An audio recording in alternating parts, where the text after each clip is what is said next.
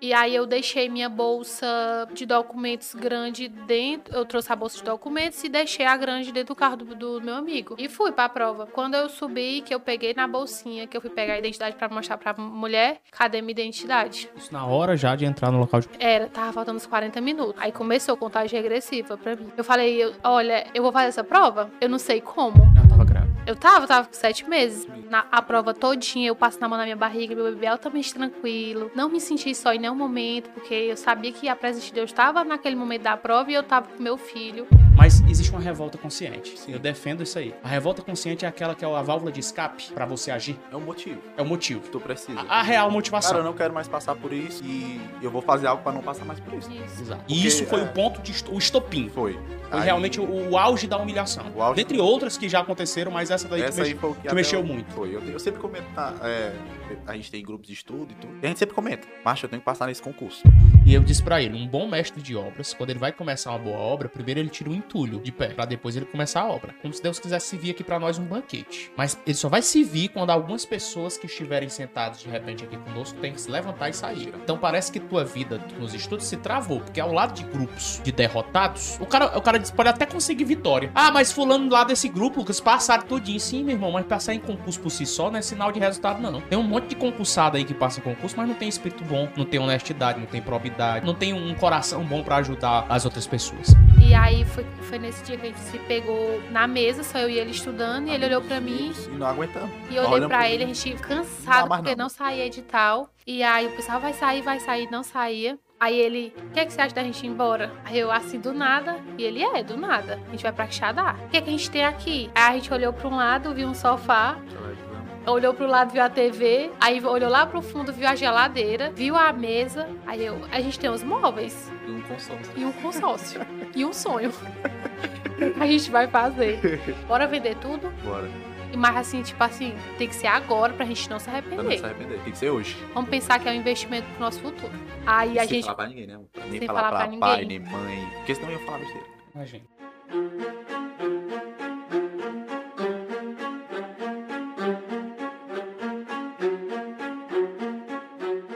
Vez, Lucas Neto aqui na área. Estamos ao vivo no YouTube. Hoje, essa live tá indo pra vocês, esse podcast, edição especial do Objetivo Cast.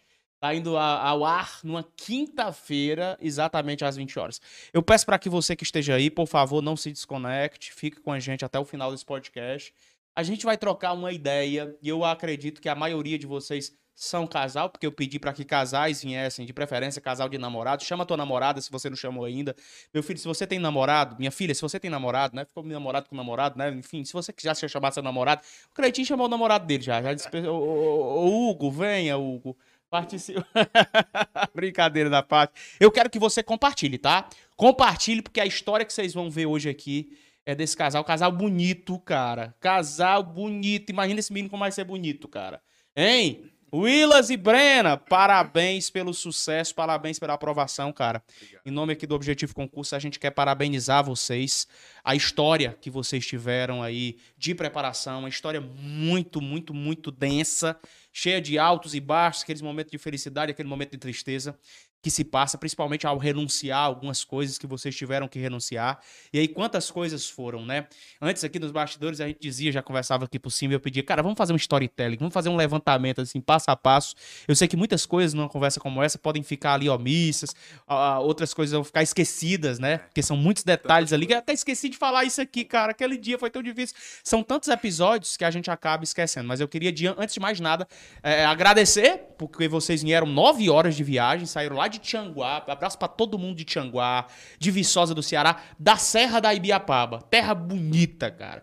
Eu fiquei impressionado ali com Viçosa ali, tudo bonito, e é menor do que Quixadá, cidade limpa, cidade toda, parece uma Europazinha, uma mini Europa, entendeu? As praças estão bonitas, um negócio mais antigo, assim, histórico, né? É, clima. Isso pode sem contar o clima da serra, né? é. O clima serrano. E a gente tá recebendo esse casal, um casal de vencedores. Willas e Brena. Eu vou começar com a Brena aqui por questão de, de, de prioridade para as mulheres. Brena, é, é, tem uma frase de Salomão que ele diz que a mulher virtuosa, ela edifica o seu lar. E a tola, né, a inóspita, a idiota, destrói com as próprias mãos. É, dentro dessa trajetória aí, né, como mulher do Willas, durante tanto... Quantos anos que vocês estão juntos Cinco aí? anos. 5 anos. Você que tem 23, então, vamos lá, 18 anos, 18, 19, 20, 21, é, 18 anos. Na maior idade ali, vocês se conheceram e ficaram juntos durante tanto tempo. Você se considera e se considerou durante esse tempo uma mulher virtuosa, ô Brena? Primeiramente, obrigada pelo convite. Né? Não foi fácil, né? A gente realmente deu, batalhou muito para tá, chegar onde a gente chegou aqui, que ainda eu acredito que é o início, perto do que a gente quer. E sim, assim, eu sempre coloquei o meu relacionamento nas mãos de Deus. Sempre busquei dar muito apoio para ele, sempre tentei buscar ser uma esposa sábia, vendo o que ele queria, tentando apoiar ele nas coisas dele, até me meter no mesmo ramo dele. Né, então acabo... quer dizer que ele começou a estudar para concurso? Ele começou.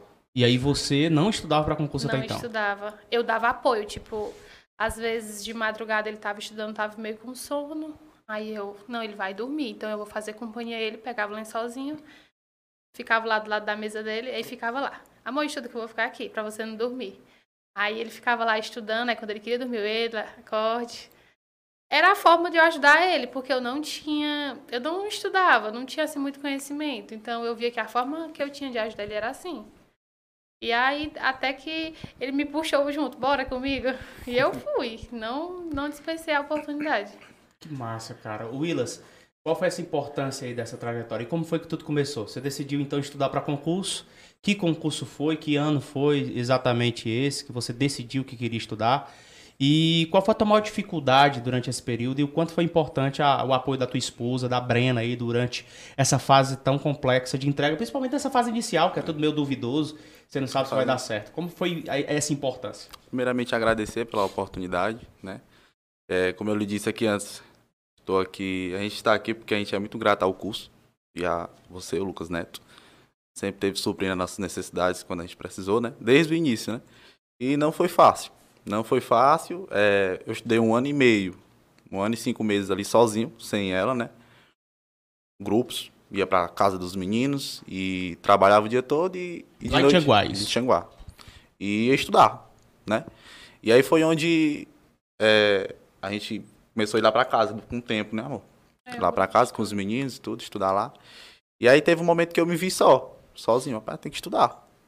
Tenho que estudar e até como a gente sempre comenta, né? Eu sempre comento com ela que o que deu o estralo para mim começar a estudar foi uma humilhação que eu tive no meu emprego da época. Como foi essa né? humilhação, Willas? Lucas Neto, é... vou resumir aqui mais ou menos. Foi muitas, mas uma que me marcou, que foi o que, que deu o estralo, que não é que eu guarde mágoa, mas aquilo me deu um me deu o que eu precisava para mim tá, para mim estar tá onde eu tô hoje. Né? É, o que eu precisava para estar tá aqui hoje, aquilo ali naquele dia me lembro que eu cheguei, né, é, entregador. Cheguei de uma entrega. Entregador de quê? Entregador de remédio. Remédio. Remédio, na época. E aí, é, sobrou uma comida lá. E um, um, rapaz pegou essa comida, que era para dar para dividir pra gente.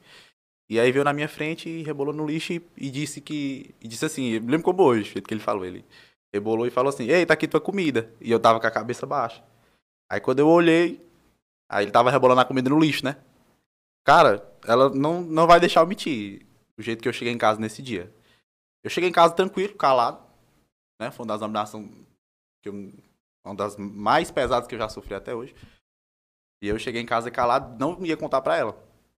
E ela sempre, sempre me conheceu muito, a gente sempre conversou muito. E ela perguntou, amor, o que foi? E eu não, não respondia, porque se eu respondesse eu ia chorar. Aí, ela, o que foi? Aí pegou assim no meu ombro, aí eu comecei, caiu os prantos. Show. Comecei a chorar. E aí, ela não deixou mentir, né? Nesse dia eu chorei que nem uma criança, né? Ele chorou porque, assim, ele...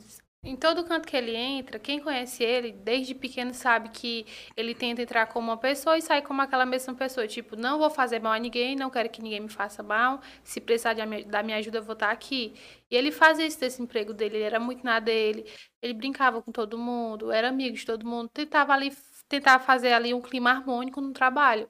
Aí você vê um, uma pessoa que perde seu tempo para fazer uma situação dessa, sabe?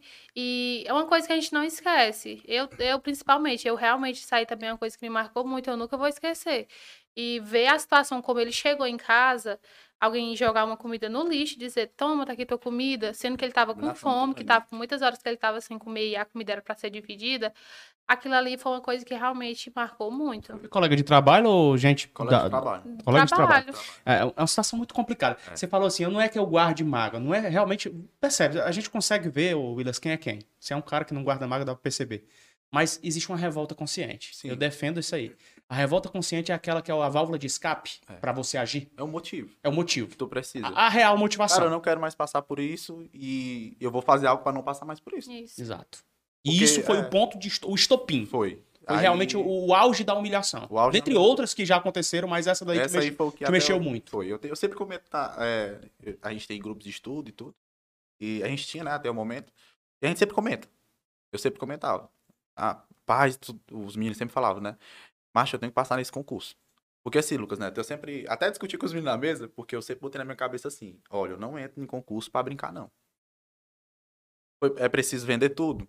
É preciso fazer o que for pra poder ter dinheiro pra comprar curso, pra ter dinheiro pra comprar é, mapa mentais, é, ter dinheiro pra comprar o que Pra for. viajar, fazer Pra simulado, viajar, ah, tem que fazer simulado na cidade, tem que fazer prova, por favor.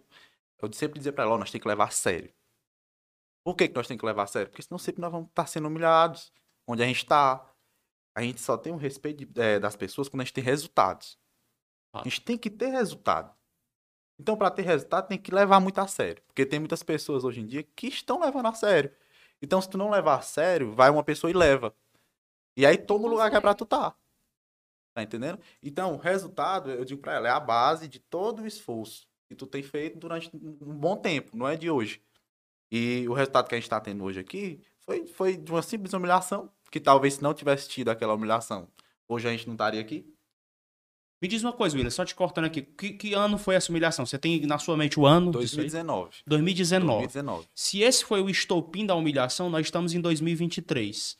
Vamos contar comigo. 19, 20, 21, 22, 23. São quatro anos. Quatro Tem anos. gente que passa cinco anos numa faculdade e não consegue resultados tão interessantes quanto esse que vocês conseguiram, porque esse concurso foi um concurso concorridíssimo. E é um dos concursos mais disputados no Norte e Nordeste do Brasil. Concurso da Polícia Militar do Ceará. E aí, eu tô falando de quatro anos, que, e eu posso dizer que, mesmo que você não tenha ainda, vocês não tão- estejam efetivados, mesmo que ainda não estejam no exercício da função, mas eu posso dizer que o resultado do concurso, dentro de quatro anos, foi uma reviravolta na vida de vocês. Aí, Então, de 2019 para 2023, muita coisa aconteceu, mas houve uma reviravolta comportamental e também de resultados para vocês. comportamental é, é o, é o. é o primeiro. Tem que ser é, ali. Foi. Né? Vocês tinham algum comportamento de sair, festa? Como era a vida de vocês nesse Não. sentido? A gente A nunca gente foi lembra. muito, né, amor, de sair, né? Não Tanto. foi, a gente é assim, a gente. Quando o Ilas decidiu estudar, ele foi me buscar no trabalho à noite. Aí ele chegou pra Foi mim e falou dia. assim: foi. Aí eu falei: estão te chamando pra um grupo de estudo, tu não vai querer estudar, não? Aí ele: não, eu vou depois, que tá fazendo frio, não sei o que, é o tempo que a gente tem junto. Eu, cara, tem que estudar. E ele falou assim: olha, Eu, eu for gente foi com- pra casa, né? depois foi em casa. casa, aí, olha, se eu começar a estudar, eu não vou parar mais. Então, o os nossos tempos que a gente tinha, a gente não vai ter mais. Eu vou realmente abdicar da nossa vida e pronto, acabou. Não tem curtição, não vai ter nada. Ainda te uma pergunta, né? Você vai querer Você mesmo? realmente vai querer? E eu falei, quero. Se você Tá bom. quiser apoio, eu vou estar aqui. Eu sei que vai ser difícil pra mim, porque eu não entendia. Eu sair de casa de noite, chegar de madrugada, eu estudando essas horas todas. Não existe sair. Aí eu fui entendendo, fui amadurecendo junto com ele essa ideia, né? De dar força pra ele, pra ele Chorava, né, continuar estudando. Eu chorava, que eu ficava com saudade, que a gente casa, casou novo, a gente namorou pouco tempo. E aí já sentia ali aquela falta dele, sabe? Aquele vazio, às vezes ele chegava de manhã cedo cansado, aí só tomava banho e voltava pro trabalho de, de estudo virado, porque ele não tinha base de nada, de português, de nada, nada, nada. não Então ele nada. tinha que se esforçar o dobro daquelas pessoas que estavam já estudando, pra ver se conseguia se igualar. Você pas- pa- pegou um ponto muito importante aqui, Brena. É, essa questão de, de Willas estar lá estudando, essa- até então você não estudava. Não, de fé e fato com ele. Tá. E aí ele tava estudando, beleza? Você percebendo essa rotina meio brusca, né? Uma rotina de sofrimento, você percebia isso. Uhum. E você sentia falta dele. É natural que você sentia falta do seu esposo. E aí me diz uma coisa. Houve algum atrito nesse meio termo? Ou vocês tinham. O que foi que vocês fizeram? Porque essa é a grande pergunta que a galera faz. Ah, minha esposa não me. Eu tava falando dos bastidores aqui sobre isso. Minha namorada não me apoia, minha esposa não me apoia, eu tô aqui estudando e é só blá blá blá blá blá blá. Você não dá tempo, não dá atenção para mim. Hoje mesmo me fizeram umas 12 perguntas nesse sentido. É, você não dá atenção para mim. Começa aquela briga, aquela cachorrada, todo aquele negócio. Cara, eu sei que ninguém é perfeito, nem vocês. É. Mas o que foi? O que, o que é que passava pela sua cabeça? A vontade de vê-lo vencedor era maior do que a ausência que ele te apresentava naquele momento? Era. Quando eu conheci ele, eu via que ele era um menino muito cheio de sonhos. E ele sempre dizia: Olha, eu vou ser grande. Eu não sei como, mas eu vou ser grande. Então eu preciso de alguém para estar tá batendo ali junto comigo, para crescer junto comigo. Então eu já dizia, não, então eu também não posso ficar para trás. Eu tenho que estar tá ali acompanhando, eu tenho que estar tá igual a ele. Eu quero estar junto dele pra gente crescer junto. E aí eu via isso nele e eu via que ele realmente queria, só que ele não tinha como começar era horrível, assim, a gente ficar sozinho. Só que ele dizia assim: olha, vai passar, porque hoje a gente tá sentindo minha falta, a gente tá andando de bola, tá pegando chuva, tá sendo humilhado, mas daqui a alguns anos você vai ver, a gente vai estar tá no nosso carrão. As pessoas que humilham a gente vão estar tá tudo bajulando a gente. Ah, vai mudar. É, tá sendo ruim. Eu sei que tá sendo ruim, mas não vai ser para sempre, vai ser temporário. Aí quando a chave virar pra gente, você vai ver como vai valer a pena todo esse tempo. Tem paciência? Ele ficava conversando comigo, eu chorava, me isolava, virava, me enrolava pé e cabeça para não falar com ele. Tinha dia que a gente passava dois dias. Sem se falar, só que tipo, eu não queria que ele parasse de jeito nenhum, porque eu sabia que era através daquele estudo dele que ia mudar a nossa vida. Perfeito, perfeito. Duas coisas que eu queria pontuar aqui. Primeira, base de um relacionamento, diálogo. Não se constrói relacionamento sem diálogo. Diálogo é jogo de ponderação. Uma parte tem que ceder, isso aprendi lá no Ministério Público Federal. Uma parte tem que ceder para que a outra consiga se dar bem.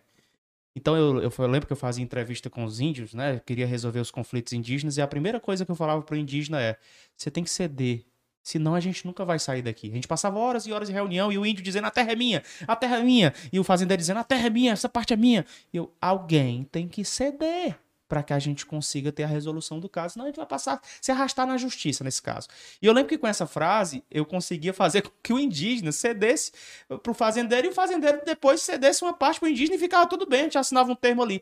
E aí eu tratei de relacionamento com isso, sessão e diálogo. Você tem que ceder. O, o, a Brena permitiu que a sessão de uma coisa acontecesse, do tempo de qualidade com o esposo. Mas por quê? Porque ela ia ter resultado de alguma forma nisso aí, na construção da família. É porque a gente nem chegou nos finalmente, nos perrengues do primeiro concurso que fizeram, do segundo, vamos já chegar lá. Eu só tô falando de relacionamento. Primeira base é essa. Resultado, não. Mas sessão, sim. Primeiro se cede. Primeiro se dialoga. Depois você vai buscar um resultado. Perceba que o resultado não aconteceu. Aí entra a segunda. Um juízo de prospecção do que eu espero. Se eu cedi, se eu dialoguei com meu parceiro ou parceira, então eu vou buscar algo em troca. O que é algo em troca? Algo em comum para nós dois, que é o resultado. E aí, do mesmo jeito da Brena do Willis, eu e a Manuela, para quem sabe a minha história, o tempo inteiro a gente conversava sobre isso. Eu dizia, nós vamos ter que abrir mão do bom.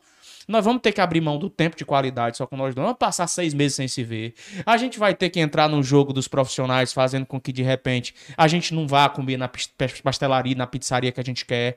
A gente vai ter que eh, renunciar ao que a gente mais gosta. Se nossa idade faz com que a gente esteja em festa, a gente não vai para as festas. Porque o que a gente quer é muito maior do que o momento que essa galerinha aí da nossa cidade está vivendo. E a gente teve que ceder, dialogar para ter os resultados que a gente tem hoje você tem ideia, né, cara? Eu digo tanto que uma hora a conta fecha, que a gente tá, pela primeira vez agora, a gente vai viajar, né? Vai passar praticamente um mês na Europa, em Paris, em Londres, é, na Espanha, enfim, fazer uma turnê pela Europa. Vai estudar, estudar para aprender uma nova língua, uma cultura, uma nova forma de fazer empresa e vai é, é, se divertir também com a família. E aí a gente começa a ver quem nós éramos há 10 anos. É por isso que quando eu olho para vocês, é, não tem como a gente não ter uma empatia, porque é uma história muito parecida, uma história de dificuldade muito grande, uma história de sessão, uma história de sofrimento, porque é ruim ficar longe, né? Quando você gosta de uma pessoa, é ruim você ver é. a pessoa longe de você, é ruim o tempo passar e você ver, pô, a gente só tem uma vida, será que o tempo tá passando? E a dúvida do concurso, né, Willas? Porque você não sabe se vai passar. Você tá estudando ali, morrendo de estudar, mas você não sabe se vai passar, né? Só que a vontade de vencer é tão grande, Breno, a vontade que nós tínhamos, assim, impulsionava a gente, que eu creio que impulsionou vocês dois também. Cara, vamos acreditar, vai dar certo. Um dia a gente vai estar, olha a vida que a gente vai estar. A gente tinha quadro dos sonhos. Então a gente sabia, e eu quero que vocês façam isso. Saiba o carro que você vai ter, a casa que você vai ter, a vida que você vai ter daqui a 10 anos. Vocês têm 23, eu tenho 30, vou fazer 36 já. Então, pô, eu tô, tô falando aqui de 13 anos de diferença entre nós e a Manuela também. Né? Então eu posso dizer uma coisa para vocês: aguentem firmes, porque vocês vão começar agora uma época muito massa, que é a época da colheita. A colheita é top demais. Aí você começa a olhar para trás e dizer como valeu a pena aquela noite. Tu lembra, amor, daquele dia, né? Aí começa aquele tu lembra, tu lembra, mas rindo, de boa, né? Mas é muito top, cara, isso. Então, primeiro, dialogue com seu parceiro ou parceira. Segundo, prospecte os resultados. Você quando dialogar, é, é tipo uma venda, cara. Você vai vender um leão desse aqui, ó. Esse leão te dá a ideia de impulsão. Horizontalmente, ele tem um significado do leão da tribo de Judá, que significa a presença de Deus em nossas vidas com garra e perseverança. Se ele estiver na estante da sua casa, ele trará altivez de espírito, dinamismo e fará com que os seus próximos dias sejam melhores. Você percebe que eu fiz todo um, um balanço do que é esse leão. Então eu tenho que mostrar para a pessoa que esse leão é importante para ela. O leão que vai estar com vocês, é, de vocês aqui também acompanhando, são os resultados que vocês juntos terão. Então, assim, eu diria logo assim, como eu disse pra Manuela, imagina, cara, você ganhando 5, eu ganhando 7, 8, 3, 2, a gente junta os contra-cheques. Hoje eu fiz até um post, porque eu gosto muito de, de inteligência financeira. O cara perguntou para mim se casal que, que estuda junto pode enriquecer junto. Aí eu provei que pode. Eu, disse, eu coloquei até hiperbolicamente, um, um metaforicamente, um, um, um exemplo de vocês dois, por exemplo. Vamos imaginar que você ganha 5 mil na polícia militar e ela ganha 5 mil. Vamos imaginar por baixo. Sem, sem diária, ajuda de custo, esse negócio todo, ou trocar diária, trocar plantão, enfim. Vamos imaginar um, um cenário de 5 mil para cada um. É, eu tô falando de 10 mil reais. 10 mil reais por mês. Eu tô falando que se você tem um ano, você vai ter 120 mil reais no ano. É considerado é, medianamente quase rico no Brasil uma pessoa que tem renda anual de 100 mil reais. Então, sozinho, o Willis faria 60 mil reais, 65, 75, 80. Mas com a Brena, ele tem a capacidade de. Eles, porque eles são um só, isso é o casamento, um só.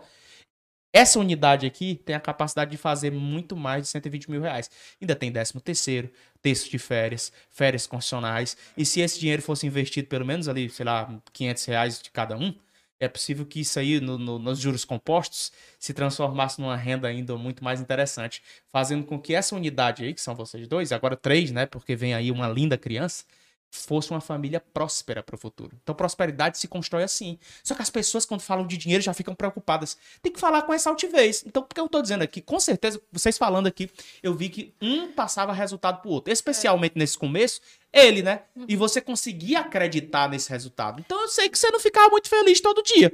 Mas a vontade de vê-lo no resultado final era tão interessante para você que você o apoiava, né, Breno? É, sempre. É, a, a garra que ele tinha, sabe? Ele cansado à noite, é, teve uma época que ele deixou o emprego dele, né? E começou a trabalhar à noite para estudar durante o dia. Aí, imagine você chegar, você trabalhar durante o dia. A gente tinha um grupo de estudo durante o dia. E aí, eu já estava estudando com ele na metade desse percurso. Na, na metade para frente. Foi, ele começou a trabalhar e depois eu comecei a estudar com ele. E aí, ele chegava 11, meia, 12 horas da noite, todo molhado, sabe, cansado. Aí ele só pegava o livro, sentava na cadeira. E eu, meu Deus do céu, como é que tu tem força? Tu vai se acabar, calma, também tem que descansar um pouco. Ele, eu, não, não posso parar, porque enquanto eu tô descansando, meus concorrentes estão comendo livro.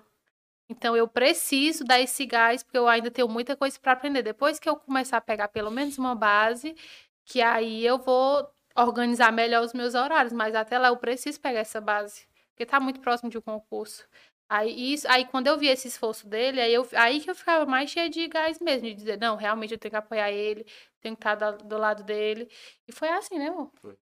É. Incrível. O, o Willis, esse, essa, esse fato da humilhação lá que você passou, essa dificuldade, isso aí era o começo da sua preparação para concurso? Já existia ali um iníciozinho onde você começou ali a se relacionar com as disciplinas e o teu foco inicial já nessa época? E era o concurso da PM Ceará ou era outro concurso? Não, nessa, nessa época eu, eu sempre gostei muito de policial. olhava e a mãe até fala, né, que quando eu era criança sempre falava, ah, vou ser policial. E aí sempre ela dizia assim, ah, tu vai ser policial? A mãe falava, desse jeito aí, quer essas notas aí na escola? Tu mesmo não. Aí ela até, esses dias ela tava falando, aí ele pegava as coisas dele, entrava pro quarto, passava vai ver. ia estudar. Só que o estudado era aquele estudado, fajuto. Pegava ali o caderno, aí, só pra ela ver ali que eu tô estudando. Até que eu comecei a levar a sério quando aconteceu isso. E aí foi a conversa que eu tive com ela nesse dia e eu disse que ia iniciar. Só que o início é muito difícil. Onde, se você me perguntasse o que é uma coisa básica de um português, um artigo substantivo, eu não saberia lhe responder. Com toda sinceridade, não saberia. Tem um primo dela que era é, policial. Já era policial na época e ele fazia essas perguntas. Ei, tá estudando? Aí chegava aos domingos, né? E eu ficava me escondendo dele, mas acabava que ele que batia de frente. Aí ele Ei, bichão, e aí, tá estudando? Aí eu, toma, mentindo, não tinha estudado nada. E aí ele, pois me dizer o que é um artigo. Aí eu ficava, tá estudando não, mano, ter um fanfarrão. Aí essas coisas ficava juntando. Ah, me chamou de fanfarrão. Um botou comida no lixo pra me comer. Aí eu pego chuva e entrega. 11 horas da noite tem que estar tá lavando moto dia de sábado. No meio do tempo. Macho, quer saber? O que que dá para me fazer? Aí na época tava o Burburim, 2019, que ia sair concurso da PM, né? Saindo Burburim e tal, pai, quer saber? Eu vou estudar pra PM. Ensino médio, eu tenho meu ensino médio, vou estudar. Aí foi onde rolou aquela nossa conversa. E aí fui, aí eu disse, eu disse pra ela, ó, eu vou, mas eu só, eu só paro no dia que der certo. Você pode chorar, você pode se espernear. Você quer que eu comece, né? Quero. Você tem certeza? Tenho. Pronto. Eu vou iniciar. Quando foi no outro dia, com o que eu tinha, com as armas que eu tinha, comecei. Comecei a estudar, comecei a sentir a evolução, né? De, é, vim conhecer o Objetivo Concurso no ano de 2020, no YouTube. Apaixonei. Vi as aulas no YouTube, caveirão, aquelas aulas de suas que você rasga o quadro todinho. Batendo edital todinho de ponta é rala. Doido, aquilo ali. Quem me conhece sabe que eu não tô mentindo. E são muitas pessoas que me conhecem lá na cidade. Cara, eu, eu digo, eu, eu, eu não sou de guardar pra mim. Se eu ver que um negócio é bom, eu não sou pra passar pra ninguém pra, pra mim passar sozinho, não. Ela sabe, pessoas que estão ao meu redor sabem, sabem. Passo pra todo mundo. Cara, pega aquela aula do Lucas Neto, aquela lá, o caveirão lá, ele rasga o, o constitucional todinho. Tu tá com dúvida? Assiste uma vez. Não vai entender nada. Porque eu não entendi na primeira vez. Aí tu vai a segunda. Aí tu vai a terceira. Aí tu vai a quarta. Quando tu vê, tu tá assistindo um dois. E tá entendendo tudo. Tu dá aula no lugar dele. Ei, Lucas, deixa eu dar aula, a aula que tu deu naquele dia. Que eu lembro até das piadas. Não tem como dar errado. Eu lembro, eu, dizia, eu lembro até das piadas dele. Aí na hora que nós tava assistindo. Aí nós vamos pegar. pegar eu deixa aqui, pegava a TV. Aí ficava ali o grupo. Era mais uns três. Bora, assiste aí o Lucas Neto dando aula aí. Ah, tô entendendo nada, não sei o que. Assiste aí. Ô, oh, já amanhã nós assiste de novo. Meu amigo, quando era quinta vez, os caras tava. Ei, tu tem cadê aquele lá que o Lucas Neto faz? Tem os professores que faz? Eu tenho não. O pior é que é só, ele só faz direito. Que faz. Cara, mas é, a gente faz de propósito essas coisas pra ver se a galera apela. Mas é legal isso aí, cara, porque principalmente, por que, que eu faço isso? Porque eu quero que o cara se lembre de mim na hora da prova. Eu sou é. desses. Não, cara... É impossível bater um edital em uma hora, naquela velocidade ali, não fazer o cara lembrar. Mas me diz uma coisa, vamos, vamos você começou então a se profissionalizar. O, o Willas vai falando as coisas, vai passando uns códigos que você tem que ir anotando, cara, você que tá aí. Primeiro código que ele passou e você nem percebeu. Eu comecei com as armas que eu tinha. Ninguém começa perfeito. Tem uma frase do São Francisco que é assim, ó. Você tem que começar fazendo o necessário, depois o possível e do nada, entre aspas, você vai se ver fazendo o impossível. As pessoas já querem o melhor curso preparatório, já querem o melhor professor, já querem o melhor presencial, já querem as melhores condições para começar a estudar. O Willas e a Brena, a gente vai já chegar nesse episódio, eles vieram para Quixadá. Tá? Eles vieram, passaram um tempão, a gente vai já chegar nesses detalhes aí, são outros detalhes da carreira de concurseiros dele. Mas perceba que em nenhum momento eles começaram aqui no objetivo. Eles começaram é, com o curso. Comece com as aulas do YouTube. Comece com a apostila surrada que você tem. Comece com os vídeos que você, picotados que você foi pegando de um e de outro. Mas comece. As pessoas não estão começando. Eu faço pesquisa e mais pesquisa. um- hoje eu sou o professor mais seguido do Norte Nordeste do Brasil para concurso. São 150 mil inscritos no canal do YouTube, 150 mil seguidores no Instagram e 150 mil no TikTok. Então dá mais de meio milhão de pessoas me seguindo nas páginas sociais. Eu fiz uma pesquisa nas três e eu não tive dúvidas. Eu perguntei, pessoal, para vocês, nas três páginas, o que é que é mais difícil para vocês dos três Cs? Começar, continuar ou concluir algo? Quase que 70% das pessoas dizem que o mais difícil é começar. As pessoas não estão começando. E aí o tempo vai passando e a sensação de escassez, de humilhação, vai se aprofundando. Por isso que a gente tem que pedir a Deus para que situações terríveis aconteçam conosco muitas vezes. Existe a tal da zona de conforto. Muita gente me pergunta assim no Instagram: Lucas, eu não consigo estudar. Eu não tenho motivação e força para estudar. Aí eu pergunto: você tem um bom emprego? A pessoa diz: tenho. Se não tem, eu pergunto: você tem um pai ou uma mãe que sustente, te dê de tudo? A pessoa diz: tem. Pronto, pois tá aí o gap, tá aí a falha. Você percebe que tudo que você falou aí pra mim, humilhação. O cara joga comida no lixo. Humilhação. O outro, porque é, porque é policial, eu sei que é da família, mas tá, ei, sei o quê? Tu é um, um fanfarrão. Aquilo ali vai juntando. E foi importante. O quanto que esse seu primo aí, seu, seu parente foi importante. O quanto que esse camarada aí lá foi importante. Porque de repente, como você mesmo disse, se isso aqui, essa- esses episódios não tivessem acontecido, tu não teria força. Existe algo que tem que nos impulsionar a começar. Ainda que seja a humilhação. Eu também falo do ponto de ruptura da minha vida, né? Exponho isso quase que toda vida que eu falo na internet, que é a questão da tia, pô. A tia olhou pra mim e disse que filho de pobre tinha que trabalhar como vendedor de sapato, porque não podia se dar um luxo de estudar pra concurso, porque isso era um negócio de filho de rico. Até então eu tava brincando. A partir dali eu disse, rapaz, eu me revoltei. Revolta consciente. Então olha como é importante os episódios negativos que acontecem na tua vida. Primeira chave, começa que você tem.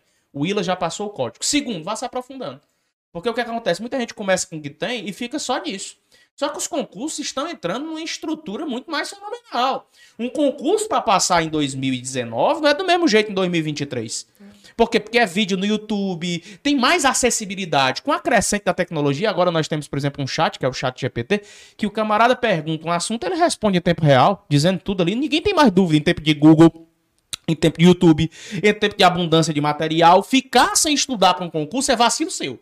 Então, alguma coisa, você que está nos acompanhando aqui, nesse podcast especial, Objetivo Cast, alguma coisa de boa demais está acontecendo na sua vida. Porque eu não consigo entender um cara que abre a sua conta bancária e tá zerada. Tá devendo a Deus e o mundo. Tá sendo humilhado por empregador. Tá sendo humilhado na casa de pai e mãe, não conseguir sair dessa zona de conforto e começar algo grandioso pra vida. Não consigo entender. Porque dificilmente uma pessoa que esteja passando por situações como essa vai ficar parada. A não ser que seja uma pessoa medíocre. E medíocre é quem tá na média. Então perceba os dois códigos que o Willa passou. Vamos, vamos, vamos agora. Agora a gente começou a história. Agora que a gente começou o Objective Cash. Chegou então essa fase que você buscou mais profissionalismo. Você começou a ver vídeos no YouTube mais pontualmente, ver estruturas de vídeo mais interessantes. E você falou algo de muita importância aqui: grupo de estudo. Grupo de estudo. Eu defendo o grupo de estudo como algo muito sensacional na preparação de um camarada. Ele faz parte de uma técnica de estudo que eu falo no oráculo, numa aprovação meteórica, chamado compromissos públicos. Eu hoje faço compromissos públicos. Por exemplo, tem vídeos meus, só para vocês terem sentido, em 2019, eu começando aqui mais o prédio, e eu dizia, um dia, eu não vou dar aula para 100 pessoas, não.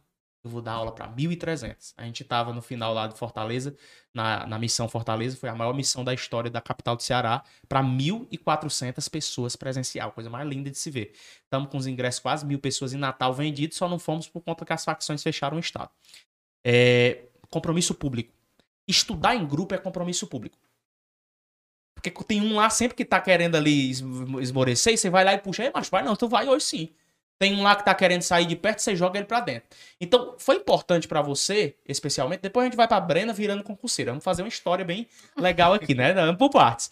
Esse começo ali foi bom pra você ter amigos ali, pra ficar vendo os vídeos no YouTube, começando ali, vendo o aulão, caveirão, a porra toda. É, in- eu costumo contar essa história. Eu prometi pra mim que eu não ia contar mais. eu, É igual a Eu vou contar, da tia, Rocha. da tia. sei, Pronto, a Rocha. É a mesma história que eu eu vou contar, vai tá. tá tudo certo. Inclusive até o, o Romodic aí, ó. Fica de boa aí, mas tá ficando certo.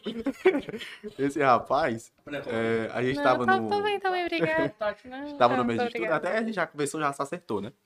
Ele ficou sabendo de um bom tempo, isso aí. Foi. Cleitinho, baixa aquela planilha pra cá, joga pra cá esse ar. Tá quente. Aí a gente tava nesse. Eu entrei nesse grupo. Foi o meu primeiro grupo. Nesse grupo tinha uns, uns seis pessoas, seis integrantes desse grupo. E aí, a gente estudando lá e tal, todo dia eu ia, toda noite, era sete horas, sete e meia da noite. E aí teve um dia que eu cheguei lá e o pessoal tava era, vendo o vídeo lá de português. E era no celularzinho assim, aí ficava a gente assim, ó, assistindo. Aí, bora agora hora de responder questões. Aí, beleza. O início ali, como eu lhe disse, não sabia de nada. E foi o primeiro grupo que me acolheu, né? E agradeço demais. Aí fui lá pro grupo e tudo. Aí esse rapaz pegou e falou assim: Rapaz, o mais burro do grupo não tem aparelho, não. É o Willis. Puta que Na frente de todo mundo, né? Rapaz. Depois do episódio da comida. Isso já eu comecei a estudar. Vai, já vai, já vai, foi vai, depois, né? Assim, vai, podcast, é, come, come. Vai, pega aí, é Ah. Eu vou botar aqui o Vai, dedo vai. aqui. Vai comendo e contando. Ai, como é- Aí, vou botar ela aqui na boca. Pode comer, pô. Não, não tem essa não. Vai comendo e falando com a boca cheia. Aqui é Quixadá, aqui é Brasil, aqui é Nordeste. Aí. Beleza, disse que eu era o mais burro da mesa lá. O mais burro da mesa é o Wilson. Aí eu. Ali na mesa. Com aquele negócio na minha cabeça. É uma cara dizendo que eu sou mais burro.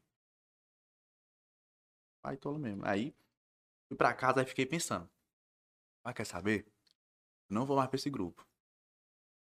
Eu vou conseguir sozinho. Sai de grupo. Mandei mensagem de noite. Ela tava até do meu lado. E aí, galera, não vai dar mais certo eu participar do grupo, tá, tá, tá, tá, tá, tá, não tá dando certo, eu vejo que eu tô mais atrasado do que vocês. É que eles estavam muito na frente. Tá muito avançado. Assim, isso. E já tinha estudado há mais tempo. Tava já- estudando mais já- tempo. eles estavam com, na época, uns oito meses, e eu tava começando. E eu nunca estudei escola. Só ia frequentar a escola, não sabia de nada. E aí, começar a estudar assim, você sabe. Você não sabe o que é um substantivo, um artigo, tá lascado. Eu até entendo, né? Hoje. No dia eu não entendi. Ah, eu saí do grupo. Aí ma- mandei lá a mensagem, disse que não ia continuar no grupo porque eu tava vendo, eu mesmo tava tendo consciência que tava atrapalhando o grupo. E aí, meti lenha. E foi justamente isso aí que ela tá falando. De sair do trabalho à noite, de emendar até três horas. Muitas pessoas diziam, ah, não vai ser, não serve não, cara. Não serve tu tá estudando até três horas, não.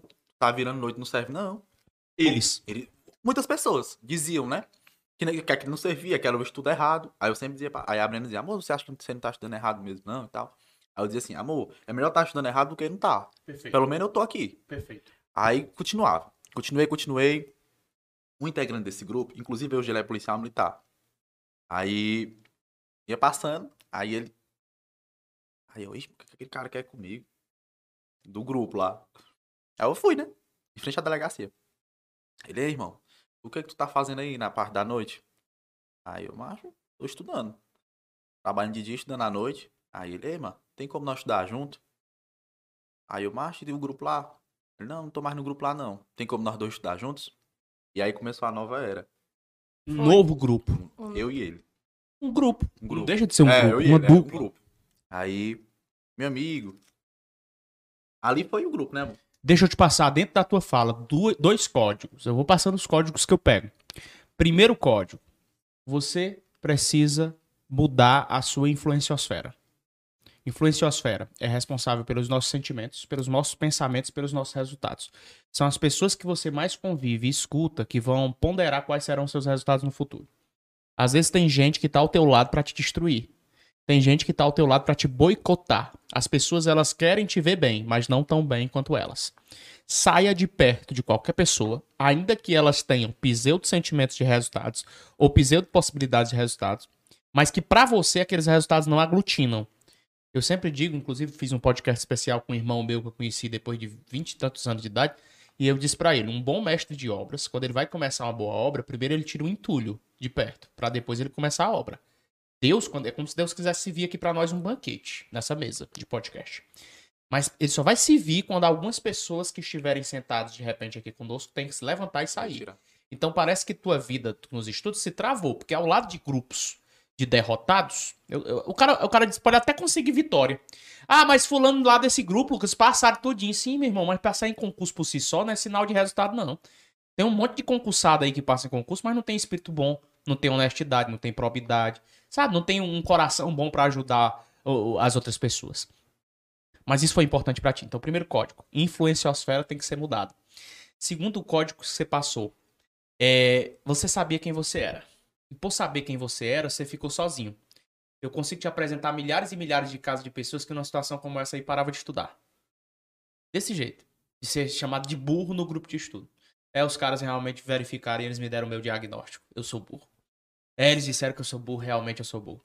Quantas pessoas estamos acompanhando aqui por conta de que estavam num grupo de estudo e alguém disse, ah, mas tu não pede não, mas só eu que te ensino, tu é burro mesmo, não. E como é... Às vezes nem diz que a pessoa é burra. Se isola, do nada, não vai mais ter grupo não. Tá? Eu teve aluno que já disse, não vai mais ter grupo não. Dois, do, do, duas semanas depois ele descobriu que os caras estavam estudando escondido dele. Aí, mas foi um baque, ele se sentiu um nada. Aí eu disse pra ele, cara, vá atrás de outras pessoas que consigam te apurar. Existe pessoa que conseguiu, passou também no concurso da Polícia Militar. Então, olha, olha o que é que acontece. Tem gente boa, que pode ser grande na Terra, se boicotando por conta de meia dúzia de pessoas que diz que você é burro e incapaz. Então, dois códigos você aprendeu aí. O primeiro, mudou rapidamente seu influencial cérebro. E o segundo, não se deixou abater por uma pessoa que de repente pode até ter tido resultado que passou e não interessa, mas que disse que você era burro. Isso é importante demais. demais. Mas vamos lá, vamos avançar foi começando a estudar ali. Qual foi o momento que vocês decidiram ali aí trazer a Brena para o jogo dos estudos? Qual foi o momento ali que você viu, estava estudando, quem foi que observou, quem foi que disse? Ela disse, rapaz, eu tô... Quantos meses depois, quantos anos depois? Foi ela que disse, eu vou também? Ou foi você que disse, bora amor, bora amor, vamos também? Como foi que surgiu esse estado iniciante dessa fase nova? Estudo casal em dupla aí. A gente, eu e o, esse rapaz, né, que foi aprovado agora em 2021, que é o Lucas, a gente montou esse grupo, eu e ele. E aí, estudando, estudando, estudando. E a Brena sempre era uma pessoa que a gente até costuma falar. Ela era uma, era uma estudante indireta. Ela ficava ali. Aí, às vezes, nós. Ou oh, teve até um dia que eu falei assim: Ei, amor, olha essa questão aí. Nós... Inclusive, questão de objetivo. Nós tava na TV, nós sempre estudava assim: botava o objetivo aqui. Questão. E aí, ficava aqui, na mesinha, ele de um lado, eu do outro, e ficava. E ela ficava ali. Aí teve um dia uma questão que eu não sabia, nem ele. Aí, e tinha tido aula, e tinha, tinha tido uma aula antes. Não tem aula, depois tem as questões. E ela de longe, viu? Ela de longe, ali. ali. Tava assistindo ali de. Aí eu falei assim: Ei, nós não sabemos não. Se tu acertar, eu te dou 20 reais. Eu, ai, tocou do bolso, né? Aí, aí ela veio. e aí ela ABCDE. Aí ela. Eu analisei a questão. Eu posso sentar pra analisar ele? Pode. Mas tem que dizer por quê, viu? Não é só marcar, não. Rapaz, a mulher marcou e disse o porquê. E não tava na mesa estudando. Pegou de longe. Mesmo. Foi, de longe. E aí eu. Aí ela, agora eu quero meus 20. Aí eu dei os 20 na mesma hora pra estar tá influenciando. Mas tá aí, tá aí teus 20. Aí, nesse negócio aí eu percebi, na Breno Lima de longe, pegando o bisu e eu ali na mesa não tô pegando. Tem futuro. Não tá estudando porque não quer. Tá, tá perdendo tempo. Aí, eu, eu, quem acompanha a gente, eu sempre digo, a Breno é muito inteligente. Eu dizia assim, a Brenda é mais inteligente que eu. Muito, muito, muito, muito. Dizia pro pessoal. Ela, tá, ela perdia tempo. Porque a Brenda tá doido. Quem conhece a Brenda, pega as coisas assim, ó, pá. Eu não, eu tenho que pegar ali, igual eu falo, eu assisto um vídeo, aí tem que assistir duas, três, quatro, pra ver se eu pego. Ela não, pega na primeira aula. É pessoas inteligentes mesmo. Tem pessoa que não é inteligente, que tem que. É esforçado, vence pelo esforço. E tem gente que vence porque se esforça e é inteligente ainda. E ela é esse tipo de pessoa, inteligente e que se esforça ainda. Aí pronto, aí não tem como dar errado, não. A gente montou aquele grupo. A tia dele começou a estudar com a gente. Queria um concurso diferente do nosso, só que tinha algumas matérias que batiam com o que ele estava estudando. Era o INSS na época. Era. Aí ela falou, aí eu vendo, aí ela disse, mulher, eu tô aqui na mesa, tá deitada aí. Era. Sendo que tu podia estar do lado da tua esposa estudando. E ele amou, venha pra cá, estar com a gente. Chamando pra é. estudar. Ele sempre chamava. Eu quero, eu quero a psicologia. Aí, ah, mas eu quero psicologia, Mas não na sei PM o quê. Sabe aquela, estudar. aquele mundo assim, bem. É, Tava fechado. num mundinho ali muito Limitado. limitado. Como se fosse exclusivo. Não, só tem sucesso se fizer faculdade, tipo isso. Aí. E eu vi, eu gostava de ver a maneira como eles estudavam, porque eles debatiam muito, eles liam muito, eu achava muito interessante aquilo. E aí eu. Pois eu vou começar a estudar. Pode montar o grupo que eu começo. Foi nesse dia. Pronto. um pouco mais próximo do Pois é, aí, desse dia, quando eles falaram, não, vem pro, pro, pro nosso grupo, aí eu, pronto, pois agora eu vou começar também. Mas eu vou fazer que nem você, vou parar também, não. Isso foi quando? Que ano? 2019 Foi, também? 2019, foi no, na metade de 2020. Foi. Metade de Final do 2020. ano ali do- Em Isso ele já estava estudando ali há mais ou menos Um ano e meio. um ano e meio. meio. Um ano e meio. Você vendo tudo isso, mas aí teve um momento. Foi. E o momento teu não foi humilhação específica. Foi essa, essa impulsão influenciada por ele. Foi isso? A minha mais, porque era assim. eu queria, eu sempre imaginei assim, de do Ilas grande. Eu, sempre vi ele muito grande. Amor, é porque ainda não chegou a sua hora, mas você vai ser grande. Só que eu não me vejo escondido na sua sombra. Eu não, não consigo. Eu, eu, eu quero estar do seu lado, pro pessoal não me chamar ah, a mulher do Willas. Não, eu quero que as pessoas saibam que meu nome é Brena. A Brena, que passou no concurso, ela estudou, se dedicou e é casado com o Willas, que também estudou, e os dois são muito fodas. Eu queria ser reconhecida assim. E aí eu, então, se pra, se pra eu conseguir isso, eu tenho que me esforçar do jeito que você tá fazendo, então eu vou começar. E aí tinha muito também a questão financeira. Porque da gente, a família dele tinha um pouquinho a mais que a minha. A minha era um pouquinho mais restringida. E eu sempre tinha aquele sonho, ah, de voltar uma casa pra minha mãe. A casa da minha mãe era muito simples, estava toda rachada. Toda vez que a gente veio pra cá, a gente tinha comentado. E eu tinha medo da casa dela cair, eu, tipo, tá sem estudar. Então, se eu conseguisse passar, eu ia dar uma casa pra ela e tal. Aí, foi, esse foi o gás. E muita gente dizia, Brena, tu não vai ser nada, mulher. Não tem futuro. Eu não te imagino com futuro. Eu acho que se tu conseguir. Só isso que tu conseguiu de ter casado já tá ótimo pra ti. Diziam isso. Era. Se você casar, tá bom demais pra ti. É, Daí tá tu não passa. ótimo. Tá ótimo. Aí as pessoas. Ai, tu tem uma casa própria, porque a gente juntou o dinheirinho e fez a gente, nossa casa, a gente não paga aluguel. E aí, ai, só de ter isso já tá ótimo, já é pra tu agradecer a Deus. E eu ficava com aquilo, eu dizia pra ele, eu ficava me roendo de raiva. Nada. Ficava com muita raiva. Eu, eu não quero ser só isso. Eu não quero, eu- preciso me esforçar mais. Aí pronto, quando eu comecei a estudar, ele via. Ele chegava em casa e eu, ah, eu preciso te dizer isso, que eu aprendi isso, isso isso. Ele, amor, mas isso aí é jurisprudência, não cai, é só o básico. E eu, mas eu vou anotar. Aí eu começava, jurisprudência, uma informação extra, eu, tudo eu anotava, curiosa, querendo saber de tudo. A primeira matéria que eu tive, o primeiro contato assim mais próximo, foi a Constituição, que eu me apaixonei. E eu ficava querendo saber jurisprudência por jurisprudência. Queria a explicação de cada inciso, de cada artigo. Queria tudo bem certinho. Ele, amor, não. Você tem que ler a letra de lei, mas é o básico que cai na, na PM. É o básico. E aí eu querendo, aí quando ele chegava, olha, eu preciso lhe dizer o que foi que eu aprendi hoje. Eu aprendi isso, isso, isso e isso. Dessa forma aí mesmo. E aí eu fui crescendo, fui me apaixonando assim por assim pelo jeito de estudar, de querer crescer, de querer, eita, a gente tem chance. Olha aí, eu imaginei você passando. E, Era a forma da gente estar junto também, né? e uma forma da gente estar junto, porque às vezes ele tava meio assim, cabisbaixo, eu ia lá, ei, corda. Às vezes era eu que tava lá e eu, mas será que dá? Porque é muito difícil. Aí ele, "E, que é isso? Dá sim, bora. E um ia puxando o outro. E a gente puxava o grupo, o grupo puxava a gente. E a gente foi chamando mais pessoas. Tá, tu quer, tu quer ser policial? E não sabe como começar? Bora com a gente, a gente também tá aprendendo junto. Vamos, a gente vai aprender todo mundo junto no grupo. E foi isso. Tanto que a gente se tornou realmente uma família. No- nos grupos que a gente Foi. se reuniu, assim, a gente criou um laço tão forte, um carinho pelas pessoas que estavam, né? E pronto, foi indo até. A gente chegar Até o dia de.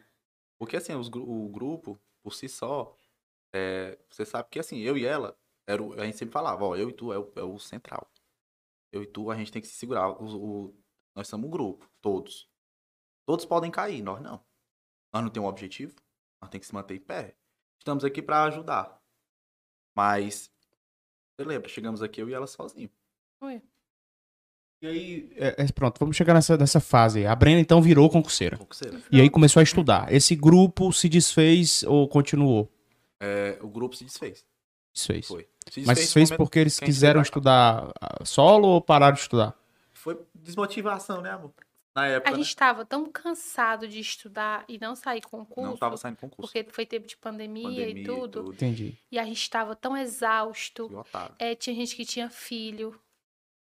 Tinha gente que já tinha gastado todas as economias, tinha vendido moto, tinha vendido notebook pra conseguir se manter, pra conseguir estudar. Porque muitas vezes largaram o emprego só pra estudar. Isso. Então, realmente, o grupo tava muito saturado, a gente realmente estava no limite. E a gente viu que começaram a faltar.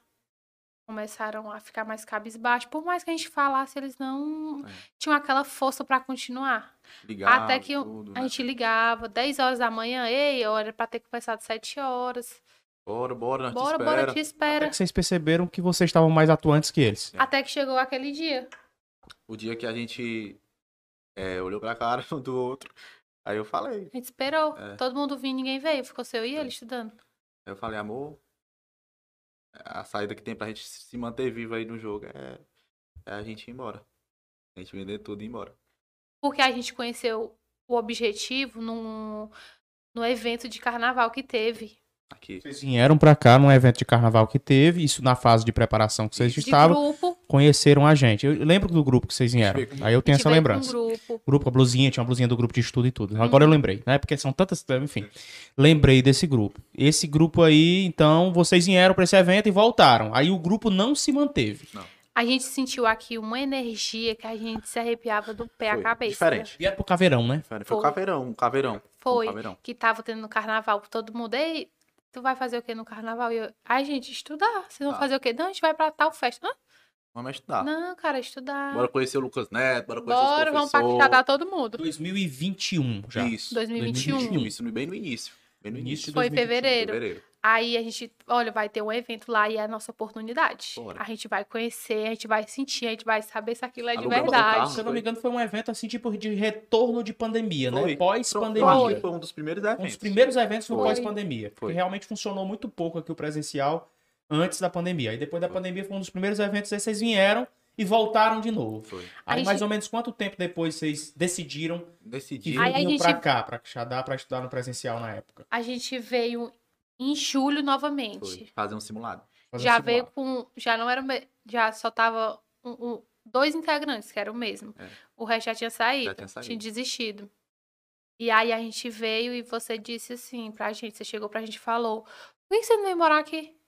Vocês não gostam de estudar? Pode vir pra cá. Foi. Por que que você não vem morar aqui? Aí eu me lembro que eu falei assim. Até falei com o Lucas. Falei assim. Dá não, a gente tem uma vida lá, tem um emprego. Aí não dá. Aí você falou assim: o convite tá feito. Foi. Aí aquele negócio ficou na cabeça, né? Ficou, a gente ficou comentando. Imagina se a gente fosse morar lá pra estudar. Até que passou, a gente veio em, ju- em julho. Quando foi no final de julho, a gente, o grupo já tava realmente assim, se Dava segurando mais. nas cordas, Nós ia na, cair na também. linha.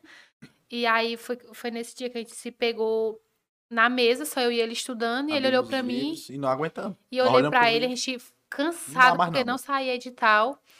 E aí o pessoal vai sair, vai sair, não saía. Aí ele.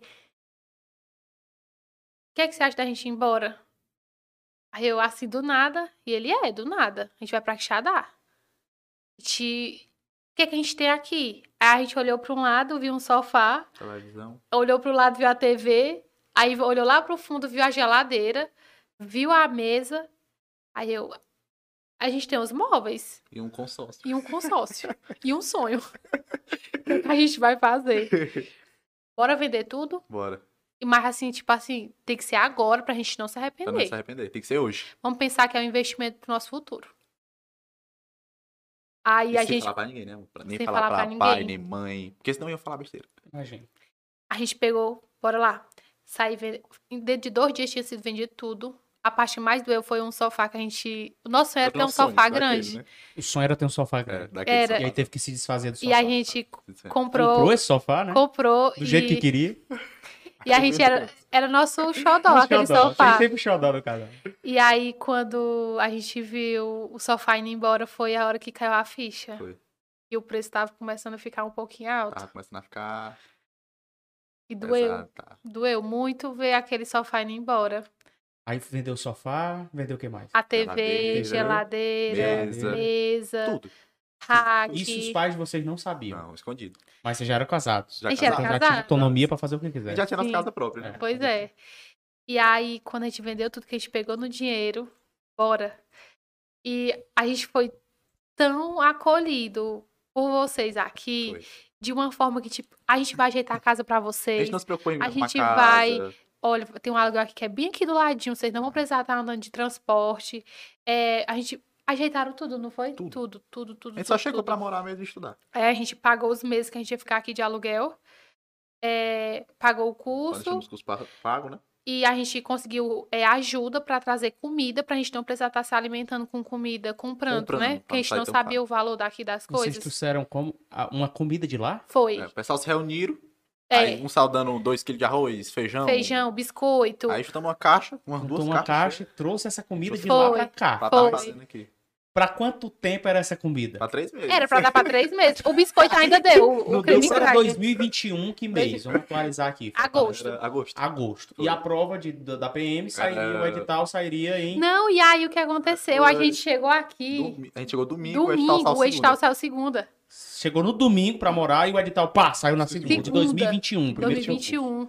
E aí foi uma imersão doida, porque eram matérias novas. Aí a gente loucura. ficou, olhou um pro outro. O que vocês estavam estudando até então era legislação militar, Era. informática. Artigo 5 só. Artigo 5 só. 140. Primeiro deu que voltar, Lucas. Eu imagino.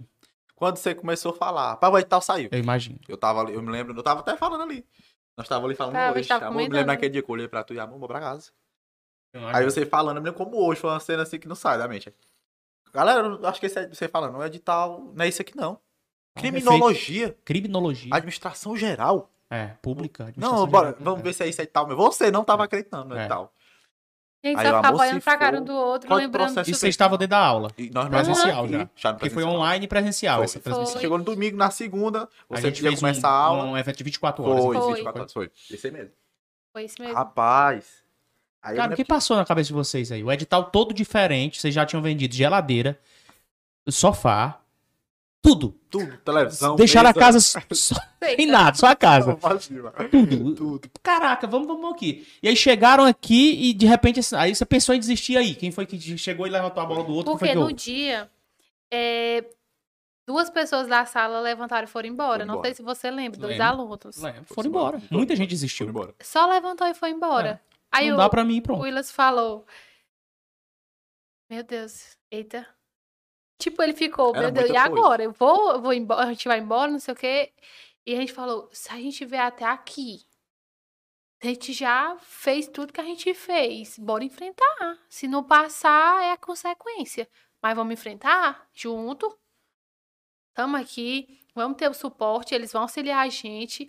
A gente tá com gás de querer estudar e a gente não vai dar como derrotado, não. Se a gente voltar pra lá reprovado, a gente gastou todas as balas que a gente tinha. Foi praticamente 80% de recomeço total. Foi. Porque foi um edital Totalmente surreal em diferente. relação ao que vocês vinham estudando. Totalmente diferente. Foi. Totalmente, Totalmente. Aí, aí, aí vocês emergiram nessa época e estudaram juntos.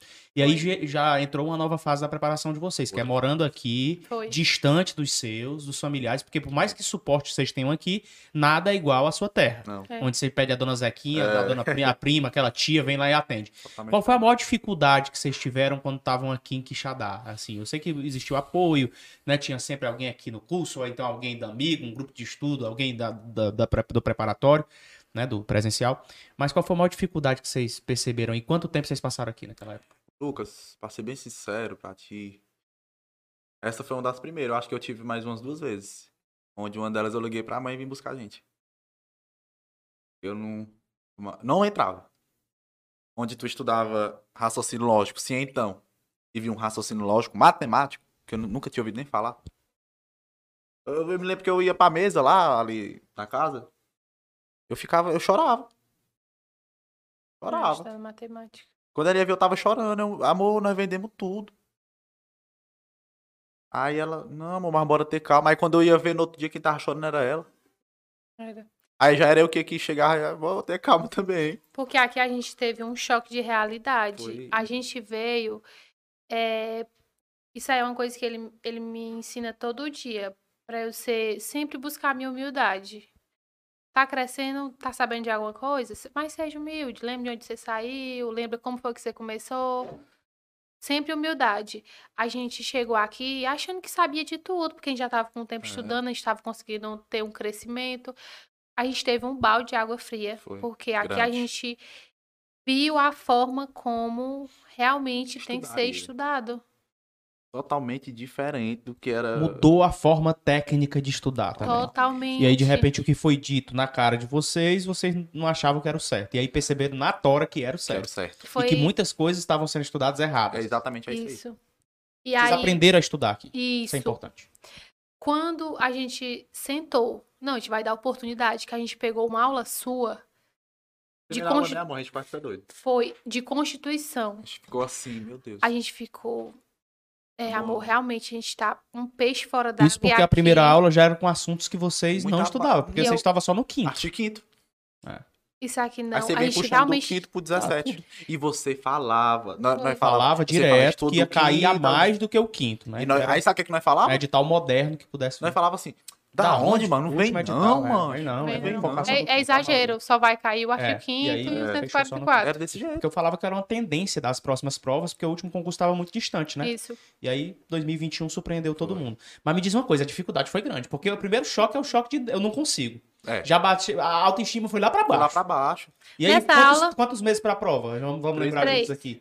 90 dias. 90 Foi dias. 90 dias. A gente pegou, chegou em casa no dia que você deu sua aula, a gente foi rever aquela aula que você tinha dado Foi. no, no YouTube. Pra ver se tinha sido tudo aquilo mesmo, tão difícil. Só que hoje em dia a gente já um pouco mais experiente que naquela época, a gente via porque a gente tava restringido no nosso mundinho de Demais. artigo 5 Demais. Artigo 544. Isso. Então, como é que você ia saber Um artigo daquilo? quinto gostoso, cheio de regras do dia a dia, a casa e as ele violava, um Ah. negócio mais tangível. Aí você passa pro sexto, que é mais intangível, pro sétimo aí vai piorando, poderes vai piorando. Aí vocês começaram a ver que existia Não. um direito que não era tão gostoso quanto o quinto. E uma coisa que a gente aprendeu muito assim com você, que você diz assim, olha, vocês precisam repetir. Repetir. Não é só eu dar aula aqui que... é, e, e você, e tipo, vocês pegar a aula. Ah, eu já Isso. ouvi, agora eu vou pro outro assunto. Exatamente. Você, É vocês estudo precisam. espirro. Eu chamo isso de estudo espirro, Willis e Brena. O cara tá aqui vendo o artigo, o artigo 6 Direitos Sociais e ele cansou, viu que aquele negócio tá chato. O que é que ele faz? Ah, tchim! Ele já muda e vai para outro Isso. assunto que ele Isso. mais gosta. E querem estudar sempre o que mais gosta e não acaba que naquilo que realmente cai, Exatamente. você não concentra esforço, esforços. Aí foi isso, né? Lá que a gente começou, que você começou a Foi repetir. aí que eu comecei a ver. Rapaz, nós- foi nisso. E veio o estralo, rapaz. Se repetir, dá certo. A mesma aula. E aí vocês ficaram repetindo mais. Bora, bora começar a repetir. Vai Vamos na começar. leitura e assistindo o vídeo. Leitura, assistindo o vídeo. É. Aí, aí, quando a gente tiver um pouquinho mais de confiança, vamos pra questão. Isso. E a gente foi fazendo esses três. Foi fazendo. Teve, tinha aula que a gente chega, tinha gosto de, de ir. Eita, agora é aquela aula Não, doida. A gente quando tem que chegou ali anotar mais ou tudo. menos. Isso aí foi o que? Na primeira semana. Foi. Quando deu mais ou menos ali um mês, é, um mês e meio. Um mês e 20 dias. Ixi, quando era a aula do Lucas Neto, né? Eita, eu já é do Lucas Neto. Eu já, eu já anotei Eu é tudo já. Aí a gente tá- vai tá só revisar. É. Era. O assunto que seria Uhum. dado. Hoje a aula do. do na, na época quem dava aula aqui pra- de história era o Epifânio. Eita, eu já. É. Ah, história, eu nunca tinha visto. Era. No início também, nós. Vala, meu Deus do céu. Depois, de tanto repetir, tava lá. Já estava Tanto na mente. repetir. E esse, pro- esse processo todo aqui, né, nesse presencial e com essas novas disciplinas, durou só 90 dias. Vocês ficaram que- quanto tempo aqui? Ficamos 90 dias. Não, aí passou a 25 dias, né, prova. E aí a 95 gente passou mais 10 dias aqui Foi, e né? foi embora. Foi, né? É, uns 100 dias. Então Bota vocês 100 passaram dias. 100 dias aqui. 100 dias. E nesse processo, então, bateu esses, essas deprês, essa- esse momento assim de eu não Demais, consigo, demais. de que a gente tem que ver um jeito. E aí, Sempre vocês passaram por, por restrições aqui, algumas restrições, porque, tipo, vocês trouxeram comida para três meses. Essa Foi, comida para três meses deu para vocês? O que Não. foi que aconteceu? Não deu. Teve, é, né? Teve um Fala aí um episódio episódio bem marcante. Eu sempre com medo, né? que a gente deixou uma comida na cozinha. A gente deixava nossas comidas lá, né? E aí moravam as pessoas com a gente. E tinha um, um cara que era. Meio doido, né? É assim, ele era meio complicado. Que morava, Morava com um cara que não era muito legal de se morar. Era, não era.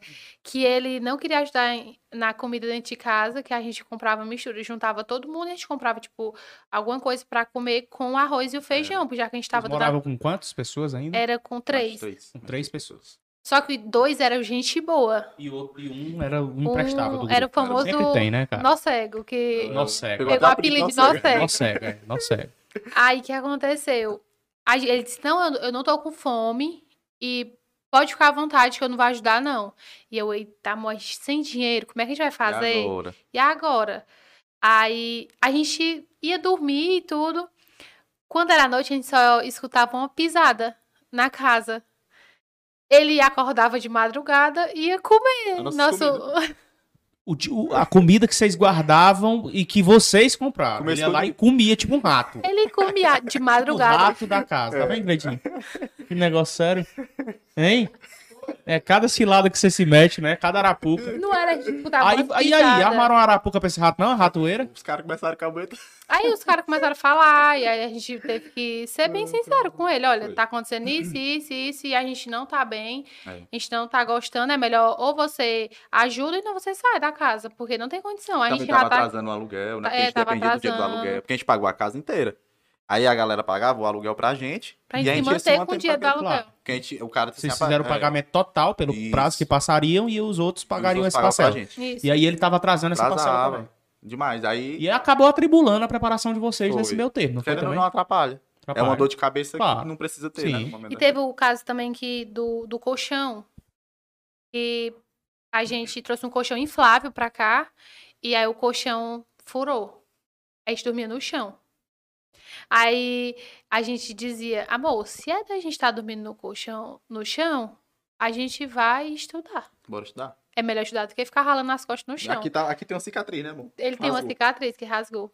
Todo dormindo no chão. E aí a gente passava a noite estudando, aí quando chegava a hora de dormir, oh, meu Deus. Aí, vamos fazer o seguinte, vamos encher. O tempo que seca é o tempo que a gente dorme, mas não vamos nem conversar, não. Bora só aí ele dormir. enchia o colchão, a gente fechava o olho pra dormir Morto, rápido. amor? Morto de cansado, a gente tava tão exausto. Isso que, a gente não fala pra ninguém, né, amor? é, a gente não falava pra ninguém, a gente fechava a porta pra ninguém ver. Repete essa história do colchão, quero entender aí, o pessoal também quer entender. Repete de novo como é que funcionava a história do colchão. Você está cansado depois de um dia de ter de estudo, De estudo. com matérias novas, disciplinas novas. Esse diabo desse rato dentro da casa lá, e- infernizando a vida de você, comendo toda a vida à noite a comida do deles, sem pagar aluguel, a cabeça já areada, como dia aqui no Ceará. Aí de noite tinha um colchão que secava. Era aqueles colchão inflável de, de, Certo, de ar, né? Tá. A gente trouxe ele e aí ele Vocês dormiam no chão nesse era. colchão. Aí ele furou. Furou. Aí quando ele furou, Será que não foi o rato que furou de propósito? Botou um prego lá, um alfinete. não sei, não posso acusar. que furou. Aí a gente dormia no chão, porque isso era aquela capelinha do colchão que, Que ficava. Aí, pra gente não. A gente, a gente sempre pensava numa, numa, numa forma positiva, Tava né? muito de- desconfortável já. Era, a gente Já sempre tentava ferindo. pensar assim de uma forma positiva. Então vamos pensar do lado positivo? É bom que a gente estuda. No invés da gente dormir, a gente Bora estuda. estudar. Porque o colchão tá desconfortável. Tipo, levava na brincadeira. A situação realmente É. foi muito séria, mas a gente tentava levar na brincadeira porque não tinha outra opção. Não tinha. Acho que terminou o. Era, foi um furo. E a gente sempre tampava com a folha e com cola maluca. Era, a gente botava uma folha do nosso estudo Foi. Com e uns colava com cola maluca o buraco. Aí no outro dia amanhecia um maior. No- E o meu Deus, Espocava em outro canto. É. era. Aí eu disse assim, amor, vamos ver o seguinte, vamos encher. É o tempo que a gente dorme, que é o tempo que tá secando devagarzinho. A gente dorme. E aí, quando seca, a gente já tem dormido. Aí, quando a gente acordar no chão, a gente se vira, depois se acordar. Mas é, o importante é ter o colchão inteiro lá, é cheinho pra dormir. É. E a gente fez por muito tempo, muito tempo, Tem uns muito 15, tempo. tem umas fotos do colchão. Ele Tem, teve, gente. ele tem uns Cadê 15. essa foto do colchão? Tá aí, eu mostrei. Vamos mostrar Meu essa celular tá lá, tá lá, lá Ele te embaixo. pede, pede lá pra alguém trazer o celular dela aqui, que a gente vai mostrar essa foto do colchão pra todo Tem uns Brasil. 15 uns Precisamos 15 reais. mostrar algumas Ele- fotos aqui. Ele tá lá onde a gente tava Tá lá na recepção. Tava tá na recepção. Pede alguém da recepção lá pra enviar a foto do colchão pra nós. Nós vamos colocar na edição também desse vídeo aí. Se não der, a gente só joga, pra não dar trabalho. Vamos só mostrar É. aqui a foto. Mas foi muito engraçado, porque, tipo, a gente levava isso como uma brincadeira. Só que hoje, a gente vendo, a gente viu que realmente foi uma situação bem complicada, bem difícil pra gente. Foi. Aí as pessoas iam lá em casa, que a gente acabou fazendo muitos amigos por aqui. E aí a gente, amor, corre, vai fechar, senão A o pessoal vai ver nós porta do nosso colchão. Aí ele Vai ia... fechar o quê do A colchão? porta. A Não, porta. fechar Ah, fechava a porta pro povo não ver o colchão. Porque a gente não queria comer. Ah, a gente tá com colchão É. seco. A É. gente não queria fazer isso. Aí o pessoal, gente, vamos estudar hoje? Eu vamos. Aí dava duas horas. Gente, bora, vamos puxar mais um pouquinho, porque eu acho que ainda tá tão cedo. Era, já ficava puxando. A gente tentava puxar o máximo Pra pra, dormir mesmo, pra não ir evitar e chão. dormir. Ela tava Então ferido, dos dois lados aqui já. Eu não Era, não. costas dele ficou toda rasgada. Eu não queria mais dormir, não. Caraca, então, então vocês postergavam o sono, tipo assim, pra poder encher o... a, a data de validade desse colchão quando enchia era quantas Era o horas? quê, mano? Uns, uns 15 minutos. Não né? era 15 Não, minutinhos, não, mas era... você dormia só 15 minutos? Nós mortos de cansado, já tava acabado. Não, mas quando a Ah, gente... não. puxava no sono e depois do Não, sono. aí é- Pronto, pronto. isso. A gente só queria dormir. Eu só queria pegar no sono. Era pra pegar no sono. Por isso nós dizia assim, nós nem conversa, só dorme. Era. Então, pessoal, eu não sei se você entendeu aí. Eles enchiam o colchão Por 15 minutos, depois de tanto cansaço, eles se deitavam no colchão e conseguiu pegar no sono. Depois, a porra do colchão que se esbagaçasse todinho que eles já estavam dormindo. Era. É. Casal que sofre junto, vence junto. Casal que estuda junto, passa junto. Esse podcast vai ser retransmitido, já vou dizer aqui também. Vai ao ar na quinta, mas ele vai ser retransmitido no dia 12 de junho, que é o dia dos namorados. E aí eu vou convidar muitos namorados para verem, tá? Porque isso aqui é o exemplo que arrasta. Sabe o que é que eu consigo ver aqui? Por mais que vocês riam agora, porque na hora podia ser até rir, mas É. batia na consciência ali um que porra é essa? Aquele famoso que porra é essa batia. Na verdade, já nós vamos ver a foto do colchão aqui da Brenna e do Williams, ou Willa. O, existe uma frase do, do, do Chris Garden, que inclusive fez o, a, a Procura da Felicidade, a Busca da Felicidade, enfim. Ele dizia: grandes vencedores olham para as dificuldades e transformam em oportunidades reais para ser feliz e mudar de vida. Pessoas sem sucesso olham para as dificuldades e atormentalizam ainda mais as dificuldades. Você percebeu? Tratar dificuldade com um sorriso no rosto. Para contar uma história no futuro. Imagina, se não fosse a história do colchão, será que esse podcast seria tão emocionante? Né? Será que tanta gente seria influenciada para estudar como casal, com a história do colchão? Não passava pela cabeça de vocês que a história do colchão, a história do menino lá tribulando a vida de vocês, a história de ter vendido a geladeira, o sofá, que meu Sofá. Deus, o sofá estão levando, a história da mudança de edital, geraria um podcast, um Objetivo Cast aqui, por exemplo, que vai influenciar tanta gente porque tá numa rede de computadores, que é o YouTube, que vai fazer com que milhares de pessoas que são casais e que queiram estudar se influenciem pela história de vocês. Então olha o poder do que Deus tem preparado para nós. A Bíblia diz que nem olhos viram, nem ouvidos ouviram o que Deus tem preparado para aqueles que ele ama. E quem é que Deus ama? Tá na Bíblia. Os honestos, os que fazem o certo todos os dias, os que lutam. É, por mais que vocês tenham tratado ali como um momento cômico, né? Eu acredito que no fundo, no fundo, Deus viu o sofrimento, porque era um sofrimento. Né? Tá aí com o Willa dizendo que a costa- as costas dele ficaram tudo arrebentadas. A Carla trouxe pra nós aqui. o- o- a- vamos mostrar essa Deixa foto aqui desse ver colchão. aqui eu- tô curioso pra ver Uhum. essa foto desse colchão aqui. E que é, é, ficou como registro, né? Tem a Ficou. foto também da, da- de quem comia a comida, não? Aí, comendo no flagra. Bloqueou, No flagra, gente, né? bloqueou a gente. Está bloqueado. Tá Tá bloqueado. bloqueado. Quem comia, já tá bloqueado quem comia a comida de noite deles enquanto eles estavam dormindo lá no colchão furado, né? Vamos ver essa foto desse colchão. Acha logo aí, Breno, essa foto desse colchão furado que tá todo mundo aqui doido pra ver. Não, Depois, que- não, tem, não tem pressa não. Tô brincando aqui porque todo mundo tá querendo ver essa foto do colchão furado. Não, aí eu falei assim, amor, você precisa tirar uma foto minha. Fala perto eu- do microfone, só pra Você precisa tirar uma foto minha ajeitando esse colchão, porque ele vai ficar pra história. Esse colchão Vai. pode ter certeza que ele vai marcar a nossa história.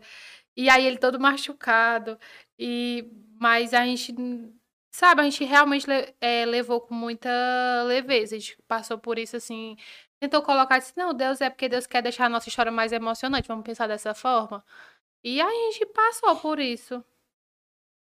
Então vocês pegavam, enquanto vocês é, colavam uma ponta com papel e, e durepox, não, e cola maluca, a outra É. ponta lá se rasgava de novo e secava de novo o Ele, colchão. tinha uns, ele tem uns 15, ele tem uns 15 tampão. Era, de papel, uns papel 15. mesmo, papel, Papel. de caderno. Tá. Caderno, tampava e botava cola. Aí, rapaz, dá pra dormir. Isso com quanto tempo pra prova? Isso aí, faltando, tava ali com um mês e meio, né, amor? Curou? Tava... Tá com um mês e 20 dias, mês e 10 dias. Foi. Essa história do É, colchão vai ser motivo de corte aí no podcast especial, porque com certeza vai incentivar muita gente. Só estamos aqui nesse gap aqui, mas é um gap necessário, afinal vai estar sendo transmitido para vocês ao vivo, mas tá na busca. Procura-se o colchão furado da Brena e do Willis Acho aí. que eu tenho ele aqui também. Ah, a foto, então, a tão conhecida, o tão conhecido momento mais trágico da preparação seria trágico, se, ah, seria trágico se não fosse cômico, né? Como tem Era. aquela frase tradicional. Mas vamos lá, vamos aqui, não tem problema não. Vai poder procurar aqui vários tempos aqui até encontrar a foto do colchão, né? Pode encontrar a foto aí, qualquer foto que vocês tiverem também daquele tempo, se quiser mostrar aqui, a gente mostra. Pra gente, enquanto Aqui, isso, tá aqui, você que tá aí, aqui, ao vivo com a gente, já Não, nessa tá quinta-feira, você compartilha essa transmissão, diz pra, cara, que, que live massa. Faz o seguinte, se você tem um parceiro, uma parceira, dá pra jogar também pra uma ex-namorada, aquela que nunca te apoiou em nada, ou pra um ex-namorado, que só quer tomar cachaça. Joga pra ele, tá? É o momento certo dele ver o que é casal que luta junto, vence junto. que faz a união pelo propósito e os resultados naturalmente aparecem. A gente chegou aqui numa fase do podcast que é a fase em busca do colchão furado, tá? A gente tá Em- na em busca, na busca de furado. uma foto desse colchão furado. Se não aparecer, Breno, não tem problema não. Não, Depois ele você tá manda, a aqui. gente coloca aqui na edição, faz um negócio doido aqui e joga essa foto do colchão. Willis, deixa eu te perguntar uma coisa. É, desse colchão furado e desses momentos aí, um mês pra prova, chegou a prova. O que foi que houve nesse concurso de 2021? da Lucas, PM Ceará? é, pra ser bem sincero, faltou humildade da parte da gente. Ah, che- Não, agora, Ah, agora interrompemos a programação pra mostrar. o colchão. Ela tá com a camisa do objetivo, tampando aqui, deixa eu ver quantos buracos. Um, dois, três, quatro, cinco, seis. É sério mesmo. É sério? Sério. É sério? Seis, sete, oito. Olha aí, cara. Nove buracos no colchão. Daí dá- colado com papel do objetivo aqui, da, dos estudos. É papel do caderno. Ca- Cadê? É, De caderno caderno. e Cola cola, maluca. cola maluca. Joga ali. Tem como aproximar de uma câmera essa foto, meu filho? Aproxima de uma câmera ali pra nós a foto, pra a galera ver a foto do colchão. Vocês vão, o Cleitinho vai apro- a- aproximar a foto pra que vocês possam ver, tá? Deixa aí por 10 segundos pra vocês verem o que é. Lucas, a vida só bate, macho, égua, que negócio é esse? Hein? Tinha momento que batia esse desespero assim Batia, mental. Cara, que batia. diabo é isso? Que a gente mereceu, merece estar passando por tanta penitência como essa. A gente pensava, né, mano? Direto. né? Direto. Mas a vontade de vencer era maior, não É, era? Era maior. Era maior do que A gente isso? sabia que ia dar certo. A gente sabia que uma hora ou outra ia dar Pronto, né? certo. Eu acho que era o que Vai- confortava. né? Pronto, deu certo? Pronto, então tá aqui, ó. E, o que colchão Daqui, essa aí daqui é foi- a, Bre- é a Brena, viu? É. Tampando aqui. Tinha acabado de Que horas chegar. da no- Tinha acabado de chegar do, do, do objetivo. Do Era. Ela tá estudando, né? Aí tava aqui tampando. Simplesmente uma A gente atividade extra chamada tampar brecha de colchão. Lembrando que a durabilidade disso era 15 minutos. Era, 15 E minutinhos. enquanto ele não secava todinho até virar o chão, Era. ele cons- conseguia dormir pronto. Então, foda-se o colchão, o que importa é que ele já tava no sono. Imagina eu que sofri de insônia. Desse jeito aqui. que 15 minutos pra mim, eu tô brincando ainda. Não dorme, não. É duas horas pra dormir. Hein? É cada uma, né, cara? Hoje eu fiz um post, o cara perguntou, Lucas, é, como é a preparação? Às vezes eu, eu tô, tô com insônia, tô com dificuldade pra dormir. Eu botei logo, tinha acabado de chegar uma, uma, uma receita médica minha pra tomar remédio de insônia. Eu tô aqui, meu filho. Até hoje eu, eu, tomo, eu tomo remédio pra poder dormir porque eu não consigo desligar. E eu disse pro cara, cara, estudar muito pra concurso deixa você marcado, sequelado. Deixa. Deixa sequelado. A grande verdade é essa, deixa sequela. Psicológica. Eu fiquei sequelado. Vocês ficaram sequelados. Né? As costas curaram já? Nada, tem cicatriz aqui. Até. Literalmente, o homem tem cicatrizes de dormir no chão. Né? Ele pedia pra eu dormir em cima, né, aqui dele, pra eu não me machucar tanto quanto ele. Aí ele acabava se machucando no meu lugar pra me Mas o que mais me intriga é vocês não terem dito isso pra mim. Vocês não falaram isso pra mim. Não, a gente não, a gente não queria. Porque eu A não gente deixaria não- isso a gente-. A gente trancava as portas.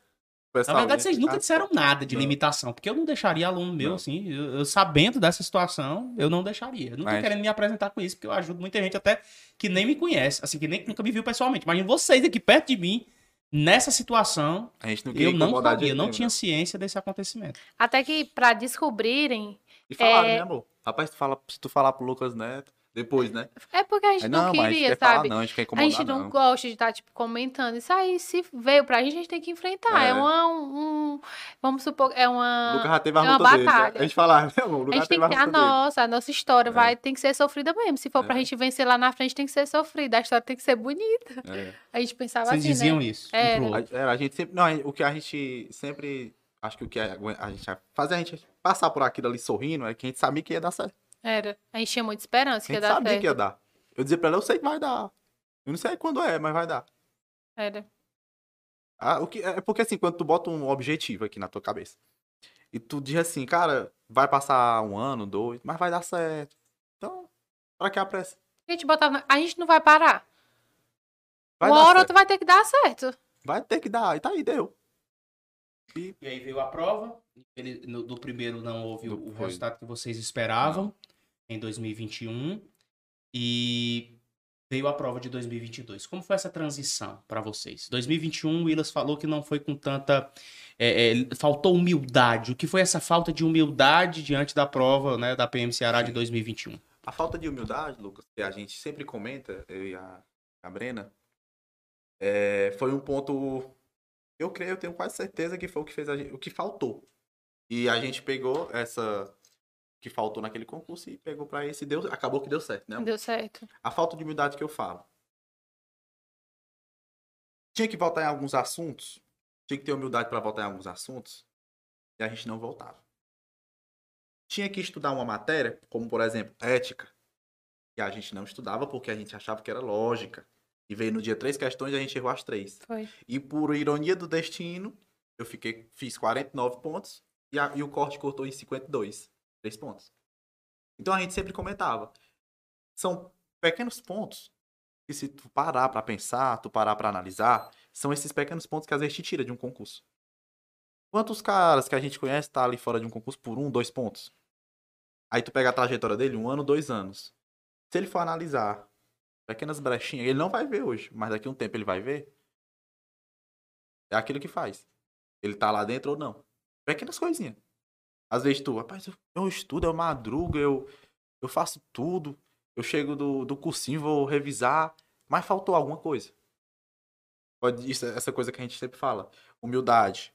É, não é- a gente sempre fala, não é só ir lá e fazer a prova. Não é só estudar e fazer a prova. Nunca foi. Cara, tem que ser humilde. Cara, tem que chamar Deus pro jogo, sempre. Essa é uma coisa que a gente não fez na vez passada, né, amor? A gente não chamou Deus pro jogo. Em nenhum momento a gente é, chegava de madrugada e orar. E nenhum dia na semana a gente ia jejuar. Entendeu? Deus, é, a gente tá batalhando, mas a gente sabe que só é possível se tu estiver no jogo. Nunca a gente fez isso no concurso passado. Essa é a falta de humildade que eu falo. E nesse não, nesse a gente chamou Deus pro jogo. Porque a gente falou, Deus, gente- nas, nas orações a gente falava. A gente não tá mais aguentando. A gente só tá aguentando porque a gente tem certeza e convicção que o Senhor tá nos segurando. Quem tá nos segurando aqui é o Senhor. Outra coisa também, pessoas que Deus joga na vida da gente. Pessoas que eu falo, é, como por exemplo, você, objetivo, nosso compadre, nossa comadre. Pessoas que ele vai ali, botando pessoas certas no caminho, pra dar certo. Entendeu? É. Ó, às vezes a pessoa vai ali, rapaz, eu comprei o melhor. Eu, eu tenho uma história que eu ia descendo na 12, faltando duas semanas pra prova. Aí um rapaz chegou pra mim e falou assim: Eu comprei um, eu comprei um curso aí, é um curso grande. Eu comprei um curso e não tem como dar errado mais não. Tava com objetivo. Não falei. Ah, foi? Foi. E tu? Ah, eu tô estudando aí. Tô fazendo o meu aí. Aí tu me diz, quem é que tá dentro hoje do concurso? Quem faz a diferença é você. Eu não posso, Lucas, comprar o seu curso. Vou comprar aqui o objetivo. Aí eu não passar e dizer, ah, presta não. Ou não presta não, o objetivo não presta não. não nem fui aprovado. Meu irmão. Aí eu chego pra ele e digo assim, mas eu fui. E eu tava com o mesmo curso que tu. O defeito tá no curso ou em, ou- ou em tu? É isso, que a gente sempre comentava. A falha nossa, Willas, é, é assim, né? Eu, eu tô no mundo do empreendedorismo e às vezes eu vejo muito empreendedor que compra um curso de um determinado player, contabilidade, por exemplo, gestão pública, e diz que o defeito tá no curso, sendo que o defeito tá nele. É, sempre a pessoa tende a terceirizar os problemas e os resultados negativos para outra pessoa, porque é muito mais simples para ela. Assumir a própria culpa e o protagonismo é muito mais complexo. A gente, como empresa, na época da Polícia Militar do Ceará, não tem nem dúvida de que fomos nós quem mais entregamos. Não tenho dúvida. É só olhar as horas, aulas gratuitas no YouTube para você ver quem foi que mais entregou. Infelizmente, existem pessoas, né? A gente fez o primeiro lugar geral do concurso de 2021, homologado, que foi o Vitinho, aluno online do Objetivo. E existem pessoas que estudaram muito pelo Objetivo e não passaram. Agora, será que a responsabilidade foi nossa ou delas? É claro que foi delas. Inclusive na reta final, inclusive nos comportamentos que tiveram antes de chegar e abrir o, o, a- o caderno de prova. Existem detalhes que muitas vezes tiram as pessoas de uma determinada aprovação. E as pessoas é mais fácil para elas culpabilizar outras pessoas pelo seu insucesso. A culpa é do governo, a culpa é do Estado, a culpa é do, do meu pai que não me apoiou, a culpa é do Lula, a culpa é, a culpa é nossa. Se deu certo a aprovação de vocês, a culpa é de vocês. Se deu errado, a culpa é de vocês também. Quando a gente começar a parar de terceirizar os nossos resultados para as outras pessoas e assumir o protagonismo da nossa vida, a chave vai virar completamente. As pessoas precisam ir. O brasileiro é um negócio. Existe um, um problema com o brasileiro. Eu digo que eu tenho outros grupos que não tem nada a ver com concurso, mas é sempre do mesmo jeito. Esse curso aqui é melhor do que esse, não tem curso melhor. Se tem um curso que está ensinando e ministrando e a didática daquele professor, por menor que seja, seja interessante, pronto, é aquele curso seu. Existe o seu curso do mesmo jeito que existe o seu concurso. Tava escrito nas estrelas que vocês dois passariam juntos no concurso da Polícia Militar do Ceará. E que não seria o de 2021, seria o de 2022. Mas continuemos nessa transição. 2021 chegou, aquele concurso apareceu, bateu aquele baque ali de sentimento, obviamente, de uma reprovação, é natural. Horrível. Mas o que foi. eh, O novo concurso surgiu da Polícia Militar, só que teve aquele interregno, né? Porque não foi logo depois. Não foi logo depois de 2021, do, do concurso de 2021, que teve o edital de 2022. Demorou um tempo e pegou todo mundo de surpresa. E foi, inclusive, a mesma as mesmas disciplinas, né? Então, isso ajudou bastante. Mas vamos para esse interregno. Do concurso de 2021 até o novo edital de 2022. Vocês se mantiveram estudando ou deu uma parada nos estudos? Eu parei. Cinco meses. A, a Brena continuou. A Brena continuou e ela virou outra concurseira. A Brena em 2021 já não existia mais. Foi, eu me reinventei nesses cinco meses. Porque ele se viu com 49 pontos aprovado. E, e o Ceará tem áreas, né? um, um- um histórico de chamar todo mundo. né? Tem um currículo, né? um currículo de chamar todo mundo. E o outro companheiro dele também tinha passado. A menina que estava com a gente desistiu. Eu olhei pro lado, olhei pro outro, me vi só. E eu só sabia estudar com ele. Eu precisava ouvir ele falando para eu ir anotando as minhas informações. Me vi só. Tive que me reinventar. É, a gente, ele me dando apoio. E aí eu montei um quarto de estudo para mim criei um método, usei o dele tentei usar alguma coisa minha para me, me reinventar. E falei, eu não vou parar. Eu vou começar um tecnólogozinho aqui. E eu tô sabendo que vai sair oficial, eu vou fazer. Se é ele que tá vindo agora, eu vou fazer ele.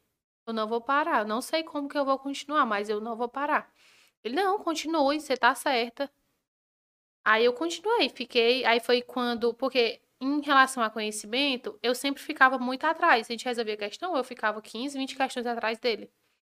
E aí isso me ajudou muito pra mim pegar uma base, Esses cinco meses. esses cinco meses. Aí eu fui estudar da maneira que eu tinha vontade. Às vezes eu tinha uma ideia de querer estudar e eu não falava, porque era em grupo, né? E era uma coisa pessoal minha, eu fiz isso sozinha. Fui me reinventando. Será que se eu estudar assim dá certo? Será que se eu eh, fizer mais mapas mentais dá certo? Que eu acho que é uma coisa que gruda mais na minha cabeça. E aí saiu ah, no dia que a gente tava lá na cozinha, saiu eh, a informação de que ia ter um novo concurso de mil vagas.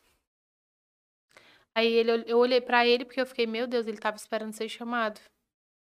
E me vi que eu já tava estudando no PIC, ele não pensou duas vezes.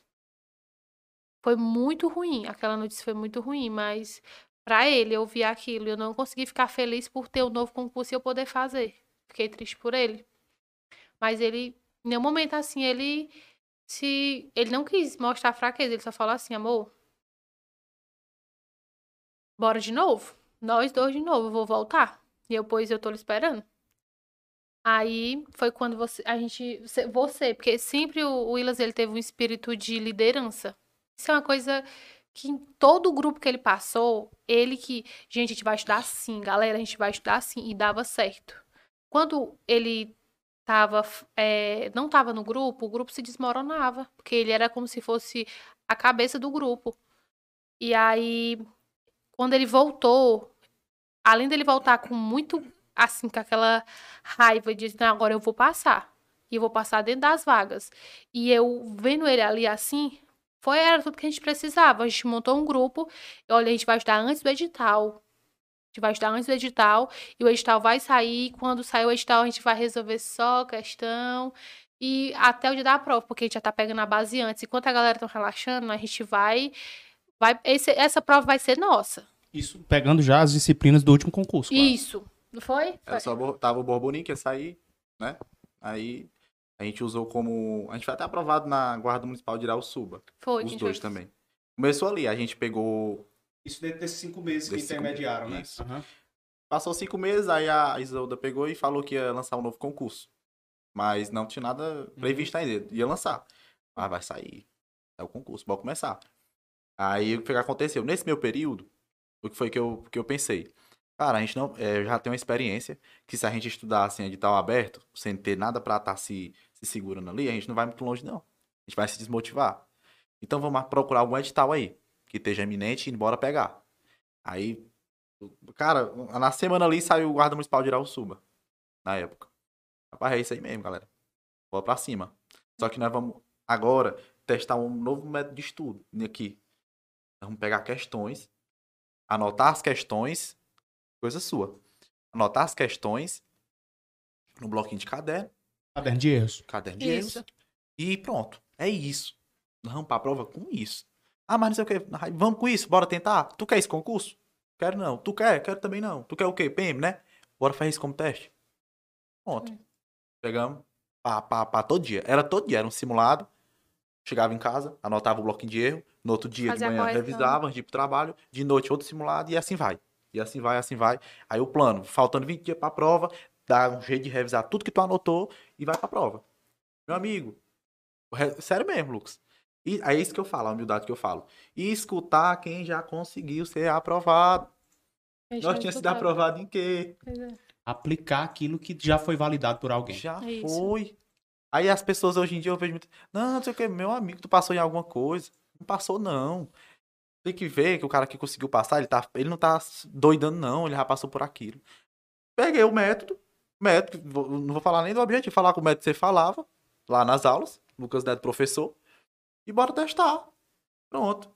Pegamos, testamos. Brena, 84 pontos. Nota de corte 86. E eu 82. A prova era 40 questões, valia 100 pontos. Mas passa bem pertinho, três vagas. Três vagas. Três vagas. Três vagas, papo. Quase que nós Isso entramos na- guarda Guarda Municipal de Irauçuba. o sul. Vai dar certo, foi esse método aí. Aí logo em seguida, PM, saúde e tal. E aí, não. essa metodologia que vocês já vinham, A gente pra aplicou. cima. Bora, meu amigo. Total. Deu certo pra Irauçuba, quase dá certo pra Irauçuba, sabe quando uma aprovado. Fugiu mais desse processo de tanta teoria, Foi. tantos Isso. PDFs Isso. longos e foi pra cima de resolução de questões estudando. E um né? caderno de erros eficiente, fazendo revisão sempre. Revisão, revisão, revisão, Estratégia. revisão. E a gente vê nas aulas, você falava, revisão. Aqui o objetivo ele sempre bate, é porque o pessoal às vezes não, não percebe. Mas é- é- é, se tu parar pra pensar a partir de hoje nas aulas, tu vê que é revisão que os professores querem que tu faça. É, Total. revisão. Revisão. Tu vê é, todo aulão, é, to- é caveirão, caveirão é o que? Revisão. Revisão. O cara vai lá, passa tudo numa lousa, é o que? Revisão. Questões, ou então mapeia os pontos mais importantes e você foca naquilo que dá certo. Então, o bisu E aí foram quantos meses nessa nu- última preparação aí, depois do edital? Depois do edital, Foi foi... Nove- 80 dias, né? Foi 80 Pra esse edital dias. agora? Foi, pra Sim, esse edital foi, né? agora. 80 dias. Foi. 80 dias. Aí pegamos. Esse método aí, Chegou a prova da Aí- Polícia Militar de Ceará. O que foi que vocês mudaram de comportamento? Houve algum erro que vocês acham que fizeram na prova de 2021 que não cometeram na de 2022? Em- No sentido de reta final, últimos sete dias, ou até chegar na prova, alguma Pronto. coisa nesse sentido? quando a gente chegou na última semana, né, amor? Eu já não aguentava mais pra mesa. Última semana, eu não aguentava mais. Aí eu peguei e falei, galera, vamos fazer o seguinte. Eu tô achando que cada um aqui tem que ter o seu momento. Faltando aí sete, é, seis dias pra prova. Eu sei que é o momento que a gente não pode estar se dissolvendo, eu falei, né? Porque pode ser que cada um se enfraqueça. Mas todo mundo aqui sabe o que quer. Se se enfraquecer, é de besta. Cada um tinha um pontinho mais fraco. Que tipo, poxa, eu tô pecando É. em processo penal. Aí outro lá, não, eu tô no português. É. Como é que a gente ia fazer esse, o Junto. famoso papirá, né, sozinho, Sozinho. se cada um tava com dificuldade diferente, não tinha nenhum igual. Então foi a hora que a gente falou assim, olha, cada um vai dar o seu gás. Se Sozinho. tá fraco, chama que a gente se junte de novo. É. Mas vamos fazer isso, porque senão a gente vai atrapalhar um ao outro na hora da prova. Vamos porque- fazer a revisão. Vamos Isso. fazer a revisão sozinho. Aí pronto. Pegamos ali a última semana. E isso nós não tinha feito na última prova. Na última prova a gente sabia que a gente estava ruim em ética, É. em raciocínio lógico. E continuava fazendo as mesmas coisas. Uma coisa que eu sei que tem que ser feita é assim, ó. Monta uma estratégia. Mas essa estratégia não tá dando certo. Muda. Claro. Muda Tá. de estratégia. claro. E em 2021 foi um erro. A gente não mudou. Não mudou. Continuou com o Continua. erro do- achando É. que ia dar Que certo. ia dar certo. Quem insiste no erro vai acabar sendo espantado pelo prejuízo. Exatamente. Quem muda com, com os erros vai buscar acerto. O pessoal diz. é, só. O pessoal tem aquelas famosas frases que existem, né? É, só acerta quem erra. Não. Quem erra vai continuar errando. Um acerto, ele só vem depois do erro, quando você muda o comportamento. Aí o acerto vem. Então não tem essa de continuar tolerante com o erro, porque o prejuízo vem. Quando você diz escutar pessoas que já têm resultados, esse é um negócio mais difícil da vaidade. É, eu fiz, eu faço mentorias hoje de gestão de negócios. E eu tive que me reinventar todinho no final do ano passado sobre investimento em bolsa de valores. Eu não, mas eu não concordo. o cara, mas não é sobre concordar ou não. Eu te mostro os meus resultados. E até que ele me convenceu. E aí eu tenho resultados em cima disso. Perceba como a vaidade atrapalha, o ego que a gente tem atrapalha nossos resultados. A gente poderia mais rapidamente conseguir bons resultados se a gente ouvisse mais as pessoas.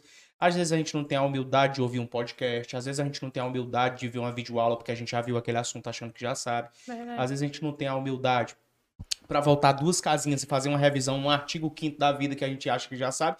E a prova vai lá, a vida surpreende a gente e cobra um dispositivo daquele que a gente não teve a humildade para enfrentá-lo.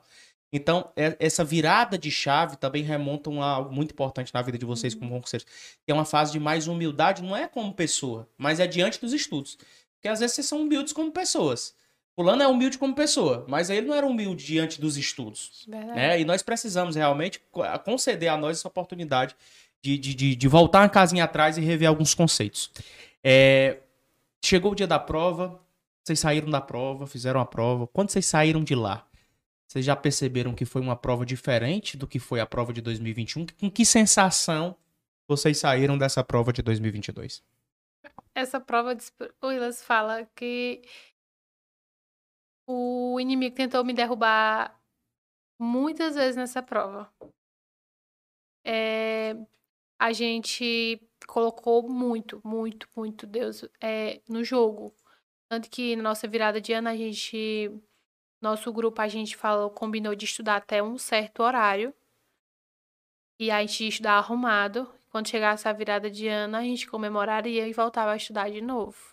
A gente fez uma roda de oração, foi muito forte. A gente realmente desabafou, sabe? Era, a gente sentiu a presença de Deus naquele lo local. e todo mundo chorou.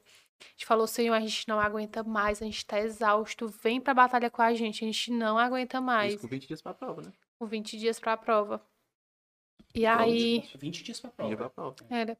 E aí, no dia da prova, tava chovendo lá em Sobral que eu fiz. E aí eu fui, a gente foi com os amigos nossos e eu sempre ando com a bolsinha de documentos e com a grande. E aí meu amigo foi fazer a prova do outro lado de Sobral. O Willas foi, a gente sempre vai uma hora antes pro local. E aí eu deixei minha bolsa de documentos grande dentro. Eu trouxe a bolsa de documentos e deixei a grande dentro do carro do, do meu amigo. E fui para a prova. Quando eu subi, que eu peguei na bolsinha, que eu fui pegar a identidade para mostrar para a mulher, cadê minha identidade? Isso na hora já de entrar no local de prova? Era, tava faltando uns 40 minutos. Aí começou a contagem regressiva para mim. Eu falei, eu, olha, eu vou fazer essa prova? Eu não sei como. E eu grávida. Já tava grávida. Eu tava, tava com sete meses. Sete meses. Eu falei, eu, essa prova, é, eu vou fazer essa prova. Moça, você espera aí que eu vou buscar. Desci as escadas, aí eu falei pro cara, o cara, poxa, calma, você tá grávida. Eu disse, não, eu vou, preciso de alguma moto, alguma coisa, eu vou buscar, tá do outro lado de Sobrar, mas eu vou pegar e deixa o portão aberto que eu vou entrar. Aí, na hora ia passando o senhorzinho de moto, ele tava com, já com outra corrida. Eu falei, moço, e, e eu pegando chuva. Meu celular molhou todo. Eu preciso que você me leve lá do outro lado de Sauron pra me pegar minha identidade. Eu tenho uma prova pra fazer. Eu estudei muito tempo pra essa prova, não vou perder, não. Me ajude, por favor. Ele, suba, moça. E você tá grávida? E eu, não tem problema, não. Vá. Eu tava de vestido, subi na moto, perdi meu óculos, o capacete ia rodando, é, tava bem grande na minha cabeça. Fui. E ele, moça, eu só não vou poder lhe trazer comecei a orar na moto. Senhor, por favor, me ajuda. Você sabe o quanto. Ele disse que não ia te trazer. Não, porque é uma corrida. Aí para trazer é outra corrida. Então ele já tava com um passageiro para a corrida de volta. E tu não intercedeu, não? Pediu, não? Não, eu pedi. Ah, Aí eu comecei a chorar, moço. Você ah. não tem noção o quanto eu abdiquei da minha vida. É, eu e meu esposo, o tanto que a gente sofreu. Eu tô grávida. Eu não posso, eu não posso não fazer essa prova. Eu tenho que fazer essa prova. Me ajuda, você tem que me trazer de volta. Isso faltando meia hora. Só com menos tempo, né? E aí eu liguei pro meu amigo, ele já ia começar a desligar o celular. Aí ele falou, o que foi, Brena? Eu disse, não, eu preciso dar minha bolsa no teu carro, que eu vou pegar a minha identidade. Você é doido? Não acredito que você seja identidade, não. E eu disse, não, eu esqueci, acontece. Estão querendo me derrubar aqui todo jeito, mas eu não vou cair, não. Me esperar aí na porta, pelo amor de Deus, só segura minha identidade que eu tô passando aí. Aí eu comecei a chorar, moço, você tem que me trazer, pelo amor de Deus, me traga. Ele, moça, calma, você tá grávida. Eu, não, não tem problema não, eu só quero que você me traga, por favor. Me... E chovendo, eu, meu celular chovendo. eu pensei que nem ia funcionar mais. E eu toda ensopada. Aí eu falei, eu preciso pegar ele. Faça o seguinte, para de chorar, eu vou lhe trazer de volta. Aí peguei lá minha identidade, eu, bora, pode acelerar. E ele acelerando e respeitando o sinal. E eu, meu Deus do céu, Senhor, me ajuda, Senhor, me ajuda. Passando. E o tempo passando, o tempo passando. E eu tava toda tremendo. Eu disse, não, mas vai dar tempo, vai dar tempo, vai, eu sei. Essa, eu vou fazer essa prova. Cheguei lá na prova, tava faltando uns 15 minutos pra fechar o portão. E aí eu fiz o pix, até dei mais pra ele. Eu, moço, obrigado. Ele, moço, aí orou na minha cabeça. Olha, Deus abençoe sua prova, vai dar certo, não sei o que. Deus tá contigo. Ele orou na tua cabeça? Orou. Então era um servo de Deus também. E aí eu entrei pra dentro todo ensopado e todo mundo feliz. Porque tu conseguiu. Foi. O pessoal eles, que viu isso foi, também, né? Eles felizes. Deu certo, olha, ela tá grávida, olha, acompanha ela. Não, moça, eu tô bem, eu tô bem, eu não tô sem nada. Mas tá ensopada. Não, não tem problema não. Eu, eu, eu tô bem, eu tô ótima, eu tô maravilhosa. Vou pra minha sala fazer minha prova. Aí fechou o portão. Aí, quando eu fui subir lá em cima, eu trabalho, né, como em home office, né? Eu tenho, eu ando sempre com dois celulares. Só que eu não tinha levado, na minha cabeça, não tinha levado outro. Desliguei meu celular. Aí o homem falou, moça, desliga o celular pra não tocar na sala. Se tocar, você tá desclassificado. Eu, tá bom. Desliguei, botei na sacolinha e tudo. Quando eu ia entrar, veio uma mulher lá de dentro da sala e falou assim, moça, por favor, verifique se tem alguma coisa na sua bolsa e desligue para você não perder a prova. Eu, tá bom. Olhei de novo. Quando olhei lá embaixo, estava o celular do meu patrão. Ligado. Ligado. Ia tocar. Ia tocar. E a mulher pediu para que tu verificasse porque sentiu. Ela, eu, Cês, eu... A, explica, explica alguma coisa se não fosse Deus aí? Deus? Foi Deus, foi Deus. E aí eu falei, ô moça, muito obrigada, muito obrigada mesmo. Eu nem sabia que esse celular tava aqui. Eu peguei e desliguei o celular. Eu fiz a prova toda encharcada. E ele, você tá grávida, não vai dar um problema, não? Eu, não, não se preocupe não que eu vou fazer. Eu tô tão feliz. Orei, agradeci a Deus. Na a prova todinha, eu passo na mão na minha barriga, meu bebê é altamente tranquilo. Não me senti só em nenhum momento, porque eu sabia que a presença de Deus estava naquele momento da prova e eu estava com meu filho. E foi assim, tranquilo. Achei a prova pesada quando eu saí da prova. Tinha muita coisa que a gente sabia, mas achei a prova muito pesada. Difícil. Difícil. Muito difícil. E aí, quando a gente saiu, a gente foi, ficou assim, calado, porque a gente achou a prova difícil. Mas a gente tinha colocado nas mãos de Deus e ele tinha a melhor resposta Tava pra gente. Dele. Se nós e... tivesse caído, a gente até falava, Era. se a gente cair, a gente cai feliz. É. A gente caía muito feliz, que a gente estava muito agradecido é. que tudo que a gente pôde fazer e o aprendizado que a gente pegou, assim, a aprendizagem que a gente conseguiu nesses concursos foram muito importantes pra gente como ser humano. Também. Como ser humano como ser humano, porque a gente. Foi muito gente... mais além do que o concurso. Isso, foi além. Muito mais. E a gente ficou... Ressignificação. Isso. Mais humildade, mais. E passar por a saber controlar os estados emocionais no momento que eles vêm. Isso. Né? Passar pela humilhação e saber reapresentar um novo significado. Vocês aprenderam tudo isso. E a gente ficou muito agradecido, a gente ficou muito grato. A gente estava muito grato a Deus. Dia do resultado. Saiu o resultado do concurso. Como conta, Vocês estavam ansiosíssimos pelo resultado. É, e até que chegou, depois da prova e tudo mais, o dia do resultado do concurso. Se você souber que no dia do resultado do concurso, eu tava reprovada. Ela passou o mês todo reprovada. Eu passei o mês todo reprovada. Eu tava com a nota boa, só que eu tava devendo questões nas básicas. Era, pra fechar o caderno. E a nota dele tava ótima. A moça conseguiu passar, a gente, eu, muitos, muito, muito triste por mim, mas muito feliz por ele. Isso ele já estava aprovado dentro das vagas? Ele estava. E você e eu tava reprovada, reprovada. Com uma nota boa, parecida com a dele, mas reprovada. Porque eu tava devendo duas. E aí a gente fez campanha, né? Campanha de oração, orou, Isso botou... porque ainda sairia o resultado definitivo. Definitivo.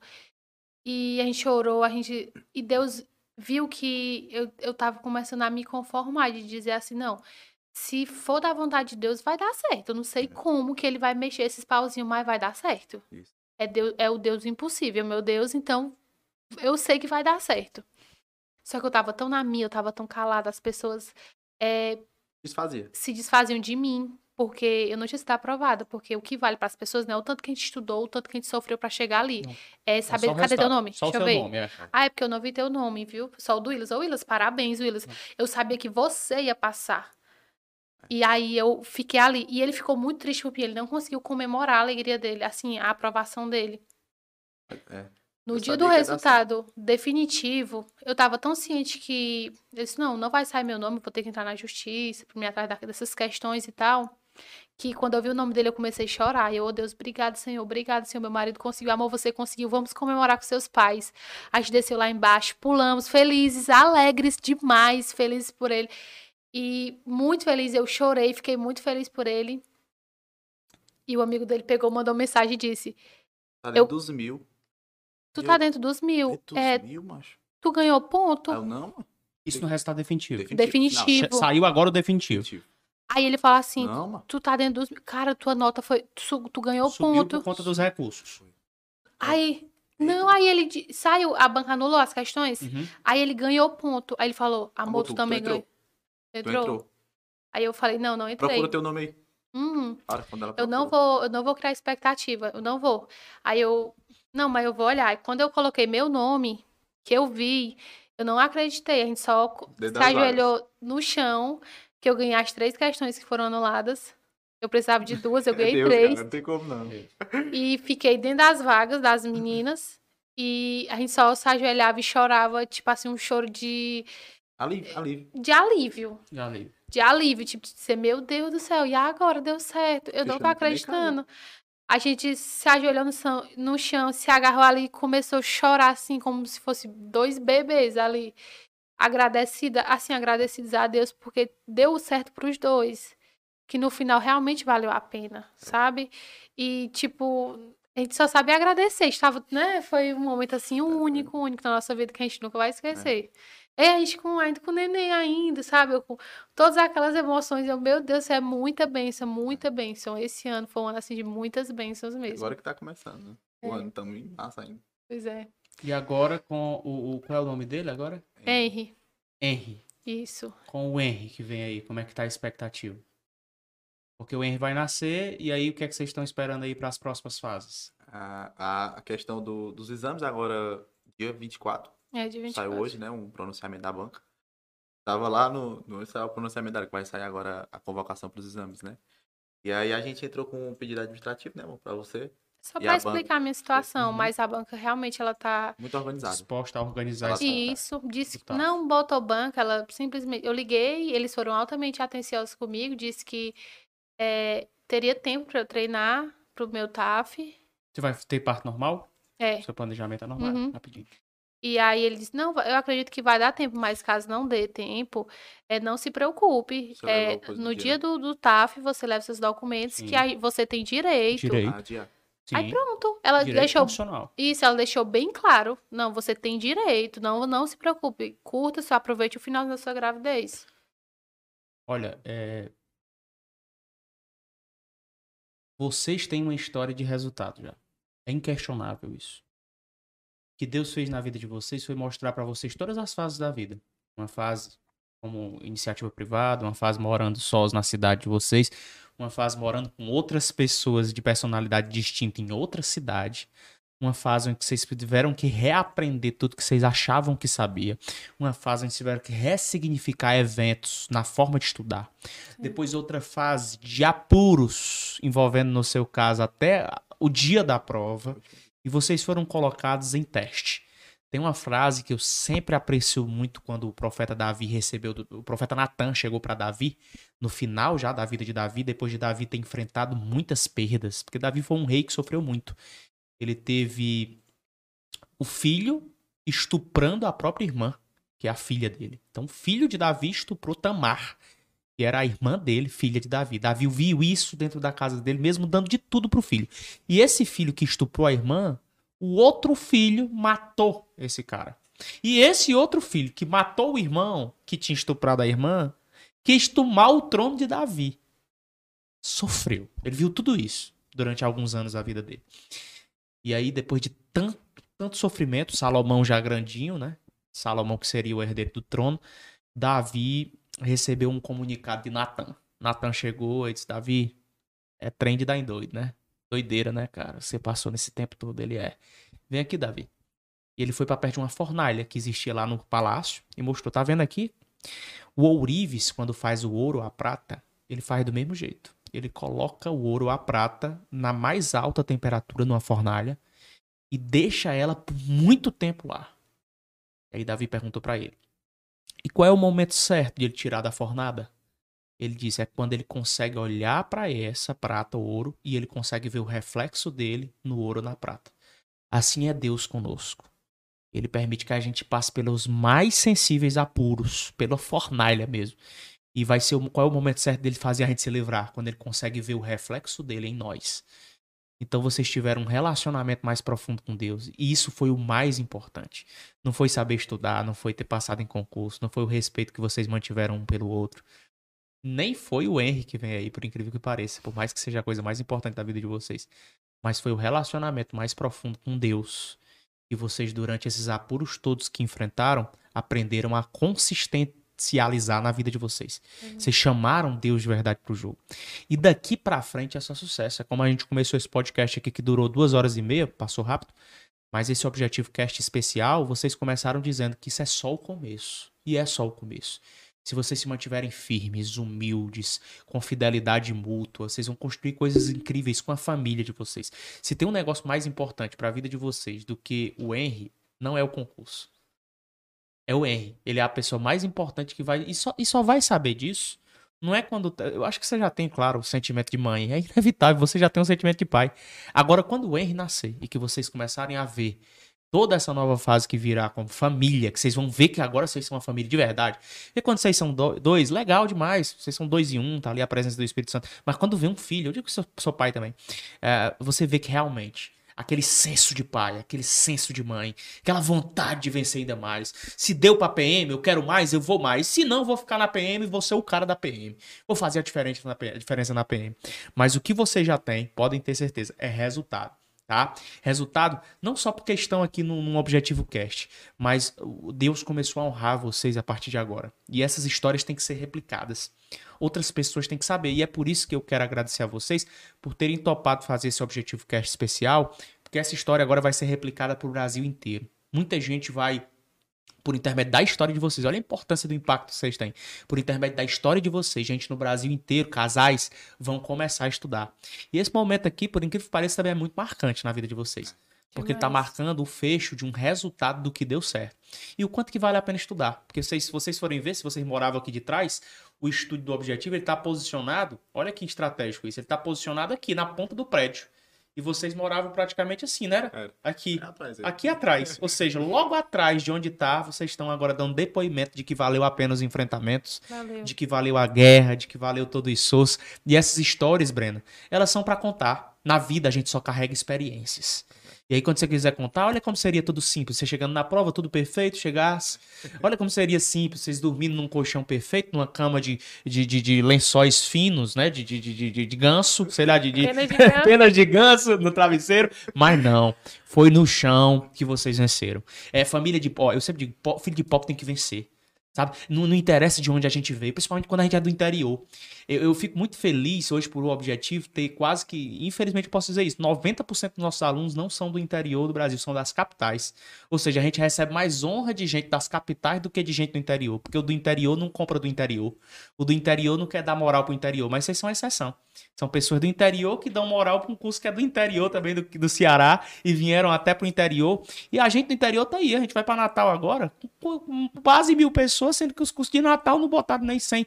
E o que é isso? É porque a gente tem que ser de verdade. Um podcast desse aqui não pode ser intencional com o intuito de querer vender nada. Ninguém quer vender nada, não. Eu só quero uma coisa desse podcast: que tenha uns 50 casais que estejam nos acompanhando agora. Que estudem ainda muito mais forte com seus parceiros. Porque se isso aí acontecer, Willy Breno, a gente fez o nosso propósito hoje. E nosso galardão lá no céu tá preparado. Deus só vai dar em troca para nós. Eu sou intencional só disso. Quando eu quero ajudar alguém é para ajudar mesmo. E assim, não é querendo me promover. Mas eu vi, acho que a Manuela me falou agora, inclusive a correria nossa é tão grande que vocês estão fazendo uma uma rifa. Ah, uma, uma rifa. rifa. Como é essa rifa? Fala pra nós aí. É porque, como são dois exames, né? A gente tá. E tem ida e volta pra Fortaleza pra entregar. Vai ser um gasto muito grande. A gente Quanto vai é o tá- gasto? É, tem a passagem, né? Que Quanto é é. o gasto? As passagens pra ir pra Fortaleza é. A 95, né? Quanto é 94. o gasto total disso? Ah, de, de exames? Tudo, tudo. Que- Exames é 800 pra cada um. É. 800 pra cada um dos exames, mais as passagens, bota como se fosse mil pra cada. Pronto, eu vou pagar, o objetivo vai pagar esses exames pra vocês. Tô dando de presente, eu, Lucas, tô dando de presente, você não precisa se preocupar com rifa, com mais nada. Isso não tava nem combinado, mas isso é uma forma de honrar a história de vocês, tá? Eu vou pagar todos os exames de vocês, eu não vou gastar com nada, com passagem, com absolutamente nada. Em troca disso, eu do meu bolso tô pagando e dando de presente pra vocês esses exames, para que vocês possam se preocupar só em treinar, se preocupar só com o filho de vocês agora nessa nova temporada e lutar pela vitória de vocês, porque eu quero ver ela concretizada, porque eu quero ver vocês fardados, nem que eu vá lá em Tianguá dar um abraço em vocês e mostrar que essa história foi real e dizer que o objetivo tá com vocês aqui porque vocês precisarem. Então não se preocupem, já vejam com a Nayana ali, eu já vou pedir para ela fazer esse trâmite aí administrativo. Não sei se é agora que tem que fazer, mas se quiserem fazer a rifa, faça para outra coisa.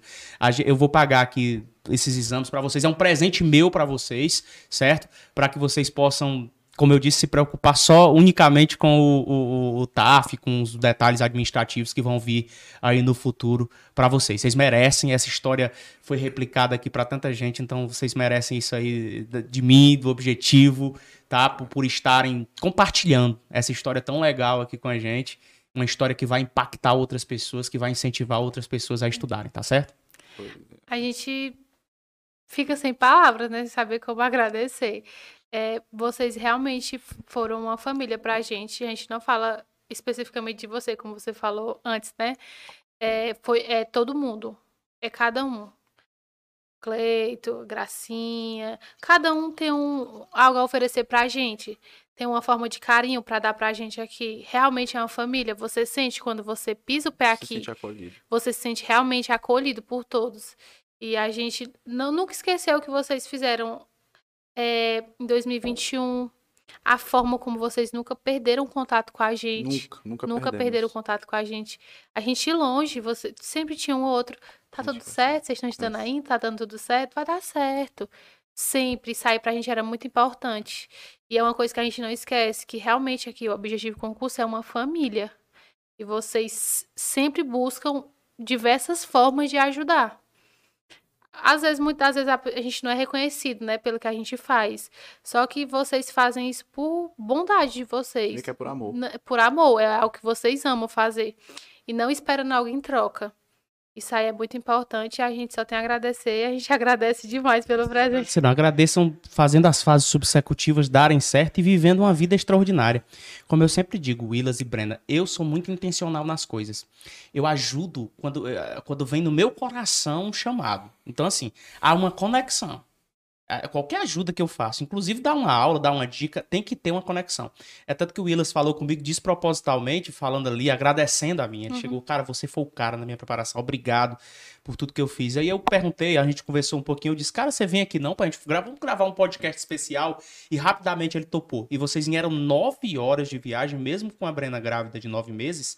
E é, cara, é surreal, assim, é o carinho também que vocês tiveram com a gente. A gente sente esse carinho. Então, eu queria retribuir. A, a maior retribuição não é outra. A maior retribuição é o que vocês estão fazendo pelo público, pelos alunos agora, pelos, pelos colegas de vocês, né? Vocês vão agora passar por uma fase de. Porque concursado já é quem passa em concurso. Então, vocês se tornaram concursados já, né? Vocês vão ser servidores públicos em breve, em nome de Jesus. Nome de Vocês vão Jesus. passar por todas as fases e vão se tornar servidores públicos. Mas a história de vocês tem que ser replicada. Para que outras pessoas vejam que não vale a pena desistir, que não vale a pena tentar parar, que os abalos vão vir, que as dificuldades, que as humilhações vão vir. Mas se você se mantiver firme, a conta vai fechar. Então eu queria que vocês ficassem realmente preocupados em outras coisas, que não fossem essa rifa, porque eu sei que às vezes ficar pedindo ali uma rifa para um e para outro, eu sei que as condições de vocês agora vão ter que se voltar para o concurso, porque é uma nova musculatura É de enfrentamento para o curso de formação, para o que vai vir pela frente. Vai ter o Henry ali, que vai, né, eh, não- não é a dificuldade, pelo contrário, mas ele precisa de uma atenção, porque é um recém-nascido que vem aí, então tá mudando já essa fase.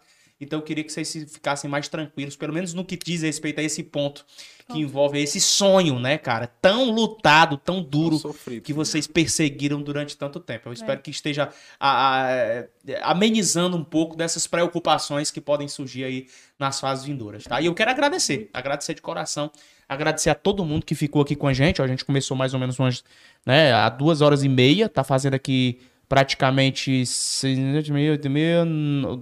duas horas e meia de podcast, aproximadamente duas horas e trinta minutos de, de Objetivo Cast, tá? E foi muito massa esse papo. né? Muitos cortes vão sair daqui para alimentar a possibilidade de você não desistir, principalmente se você tá ao lado de uma parceira, de um parceiro, cara. Chama ele, chama o seu parceiro agora pro jogo, chama. Me envia pra esse cara e diz, cara, pelo amor de Deus, pelo menos uma vez na vida, vê esse podcast por até o fim. Não vê só um trechozinho, não. Vai treinar? Coloca esse podcast pra ouvir. Coloca no 2x aí, pra você ouvir cada um dos pontos que foi falado aqui. Um dos, um dos objetivos cast mais emocionantes que a gente já teve, esse, né, com a história de vocês. Então, parabéns. Que vocês possam construir uma história de re- re- realidade no serviço público, tá? Que vocês possam representar bem o Estado, que possam defender a sociedade, que é o que vocês vão fazer, e que vocês possam construir, construir uma família feliz, uma família com a presença de Deus na vida, no altar, né? Entendendo que Deus é o Deus que merece a nossa honra o tempo inteiro, estejamos nós numa situação caótica, difícil, ou estejamos nós lá em cima, né? Porque muita gente, quando chega lá em cima, esquece que Deus existe, sendo que lá embaixo arregou a ajuda por ele. Que a gente possa honrar o nosso Deus. E por vocês honrarem, Deus está honrando a vida de vocês hoje. Amém. Parabéns. Obrigada. Quero agradecer a todo mundo. Um abraço para todos vocês, especialmente para Brena e para o Willas que vieram lá de Tianguá. Abraço para todo mundo da Serra da Ibiapaba, Tianguá, Viçosa do Ceará, as adjacências aí. Abraço também descendo ali a serra para a galera de Sobral, né, que a gente sempre tá em Sobral fazendo movimentos, inclusive estivemos ano passado para PM Ceará fazendo a missão PM Sobral. Né, fizemos, lotamos lá o auditório do, do local que a gente fez lá em Sobral. Amamos o povo aí de Sobral e o povo da Serra da Ibiapaba. Willas, brigadão, cara. Obrigado, irmão. Agradecer de Obrigado, a gente agradece demais. A gente tá aqui por isso, que a gente é muito grato, né? Como você mesmo disse, nove horas de viagem, a gente não viria para qualquer um. A gente veio porque a gente tem muita gratidão mesmo, né? Todo mundo sabe que tá ali ao nosso redor. Sempre tivemos contato com o pessoal e sempre falamos bem porque é um curso e são pessoas que sempre ajudaram, né? Sempre ajudaram. E, e tá no nosso coração, para sempre. E a gente agradece demais porque até falar aqui, né? Eu sei que você não quer se promover. A gente, até porque nunca quis. A gente passou qu- quase quatro meses aqui. E a gente tava comentando mais cedo. Amor, como é que nós vamos arrumar o dia desse, desse exame? Como é que vai ser? Deus Será que a moto da mãe vai embora? É mais uma coisa que vai embora. Não, Nós tava embora nada. comentando. E tipo assim, Deus a gente preparou pra vocês. a, a gente até fala para algumas pessoas que no dia que a gente entrou numa sala ali um dia, a gente sabe que você é muito usado por Deus. Ela se arrepiou toda no dia, e aí a gente saiu da sala e a gente comentou: Ei, se arrepiou? Vai me arrepiei todo. Rapaz, o- não foi? Foi. Tipo, a gente sabe que você é muito usado por Deus. E, tipo assim, a gente nunca, jamais, jamais. Que, que graças a Deus foi de coração, porque a gente não, não teria coragem em nenhum momento de lhe pedir. Eu sei disso. E... Mas é, esquece isso. Só foi no momento ali É. que eu quis dizer isso pra vocês. Esquece. Vai ser dado e pronto, saiu de menos. Não fala mais pra ninguém. O que importa é que vocês se preocupem, como eu disse, com o R e com as fases subsecutivas. Treinar, correr o que for pra fazer. e se preocupar lá no curso de formação. Se preocupa com isso. Porque realmente ficar cheio de preocupação depois de já ter tido uma vitória. Deus vai providenciar como providenciou até então. Ele vai suprir todas as necessidades, porque ele foi até aqui fiel, então ele vai continuar sendo fiel com Vai vocês. Pode ter certeza. Parabéns. Que vocês possam ter uma história épica. E eu espero. É, é difícil a PM liberar alguém pra vir fardado, mas eu vou ver eles fardados trabalhando lá em Tianguá. Eu vou cumprimentar e vou lá e tirar uma foto só de mal. Beleza? Forte abraço no coração de todos. Foi um dos objetivos que mais especial. Envia pra três amigos aí. Se você não me segue no Instagram, segue aqui no Instagram. Joga aí, Creito. Instagram e também segue o Objetivo Concursos no Instagram, tá? Faz isso, segue agora a gente no Instagram. A gente vai colocar um resumo dessa, desse podcast também no Instagram, vai colocar um resumo, cortes no, no, no, no- no YouTube. Vai ser realmente um tremendo formador de conteúdo para quem quer mudar de vida pelo concurso público. Casal que estuda. Vamos todo mundo conta. Vamos junto agora, nós três. Eu, eu- eu pergunto, casal que estuda junto, vocês dizem passa, passa junto. Tá combinado? Tá certo. Bem alto. Então eu vou dizer, casal que estuda junto, aí vocês dizem juntos, passa junto. Passa. Tá combinado assim? Tá. Então vamos lá, pra fechar, Cretinho. Casal que estuda junto? Passa junto. Fechou, valeu, tchau, tchau.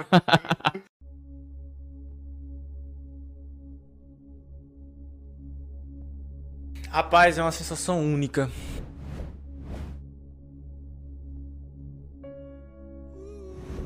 É, quando eu procurei meu nome naquele 28 de maio deste corrente ano, foi uma sensação única.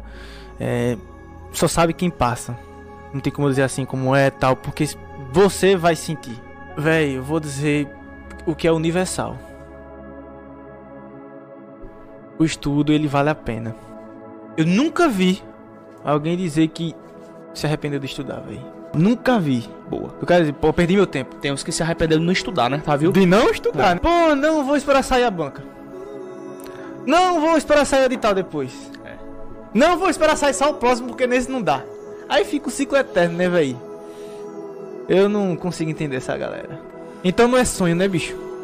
Não é sonho. Eu não consigo consigo enxergar isso como um sonho, um cara que só bota desculpa não. e fui uma das primeiras alunas do Objetivo Concurso. E eu só posso dizer que valeu muito a pena, apesar do cansaço, apesar de que foi bastante difícil, não posso dizer que foi fácil, mas eu estou como concursada do INSS há seis anos hoje. E assim, tudo na vida é esforço, né? Não adianta querer que o resultado venha rápido, porque muitas vezes não chega a vir rápido, né? Mas caso para você o resultado não chegue de imediato, continue persistindo, continue estudando, porque conhecimento só se acumula e uma hora vai chegar a sua vez na fila, como chegou para mim. Em 2017 eu comecei a estudar para concursos públicos no preparatório objetivo, meu grande amigo Lucas Neto, e consegui, graças a Deus e a todo o esforço e todo o pessoal que me acompanhou no meu esforço e tudo mais, é a aprovação do Ministério Público da União, e hoje eu sou servidor federal. Então vamos começar a estudar, vamos se dedicar ainda mais, não vamos desistir, vamos correr atrás e mudar de vida, que assim como eu pude mudar de vida, vocês também podem. Um abraço a todos. Passando para agradecer toda a equipe do Objetivo Concurso pelo site moderno, aulas de PDF direto ao ponto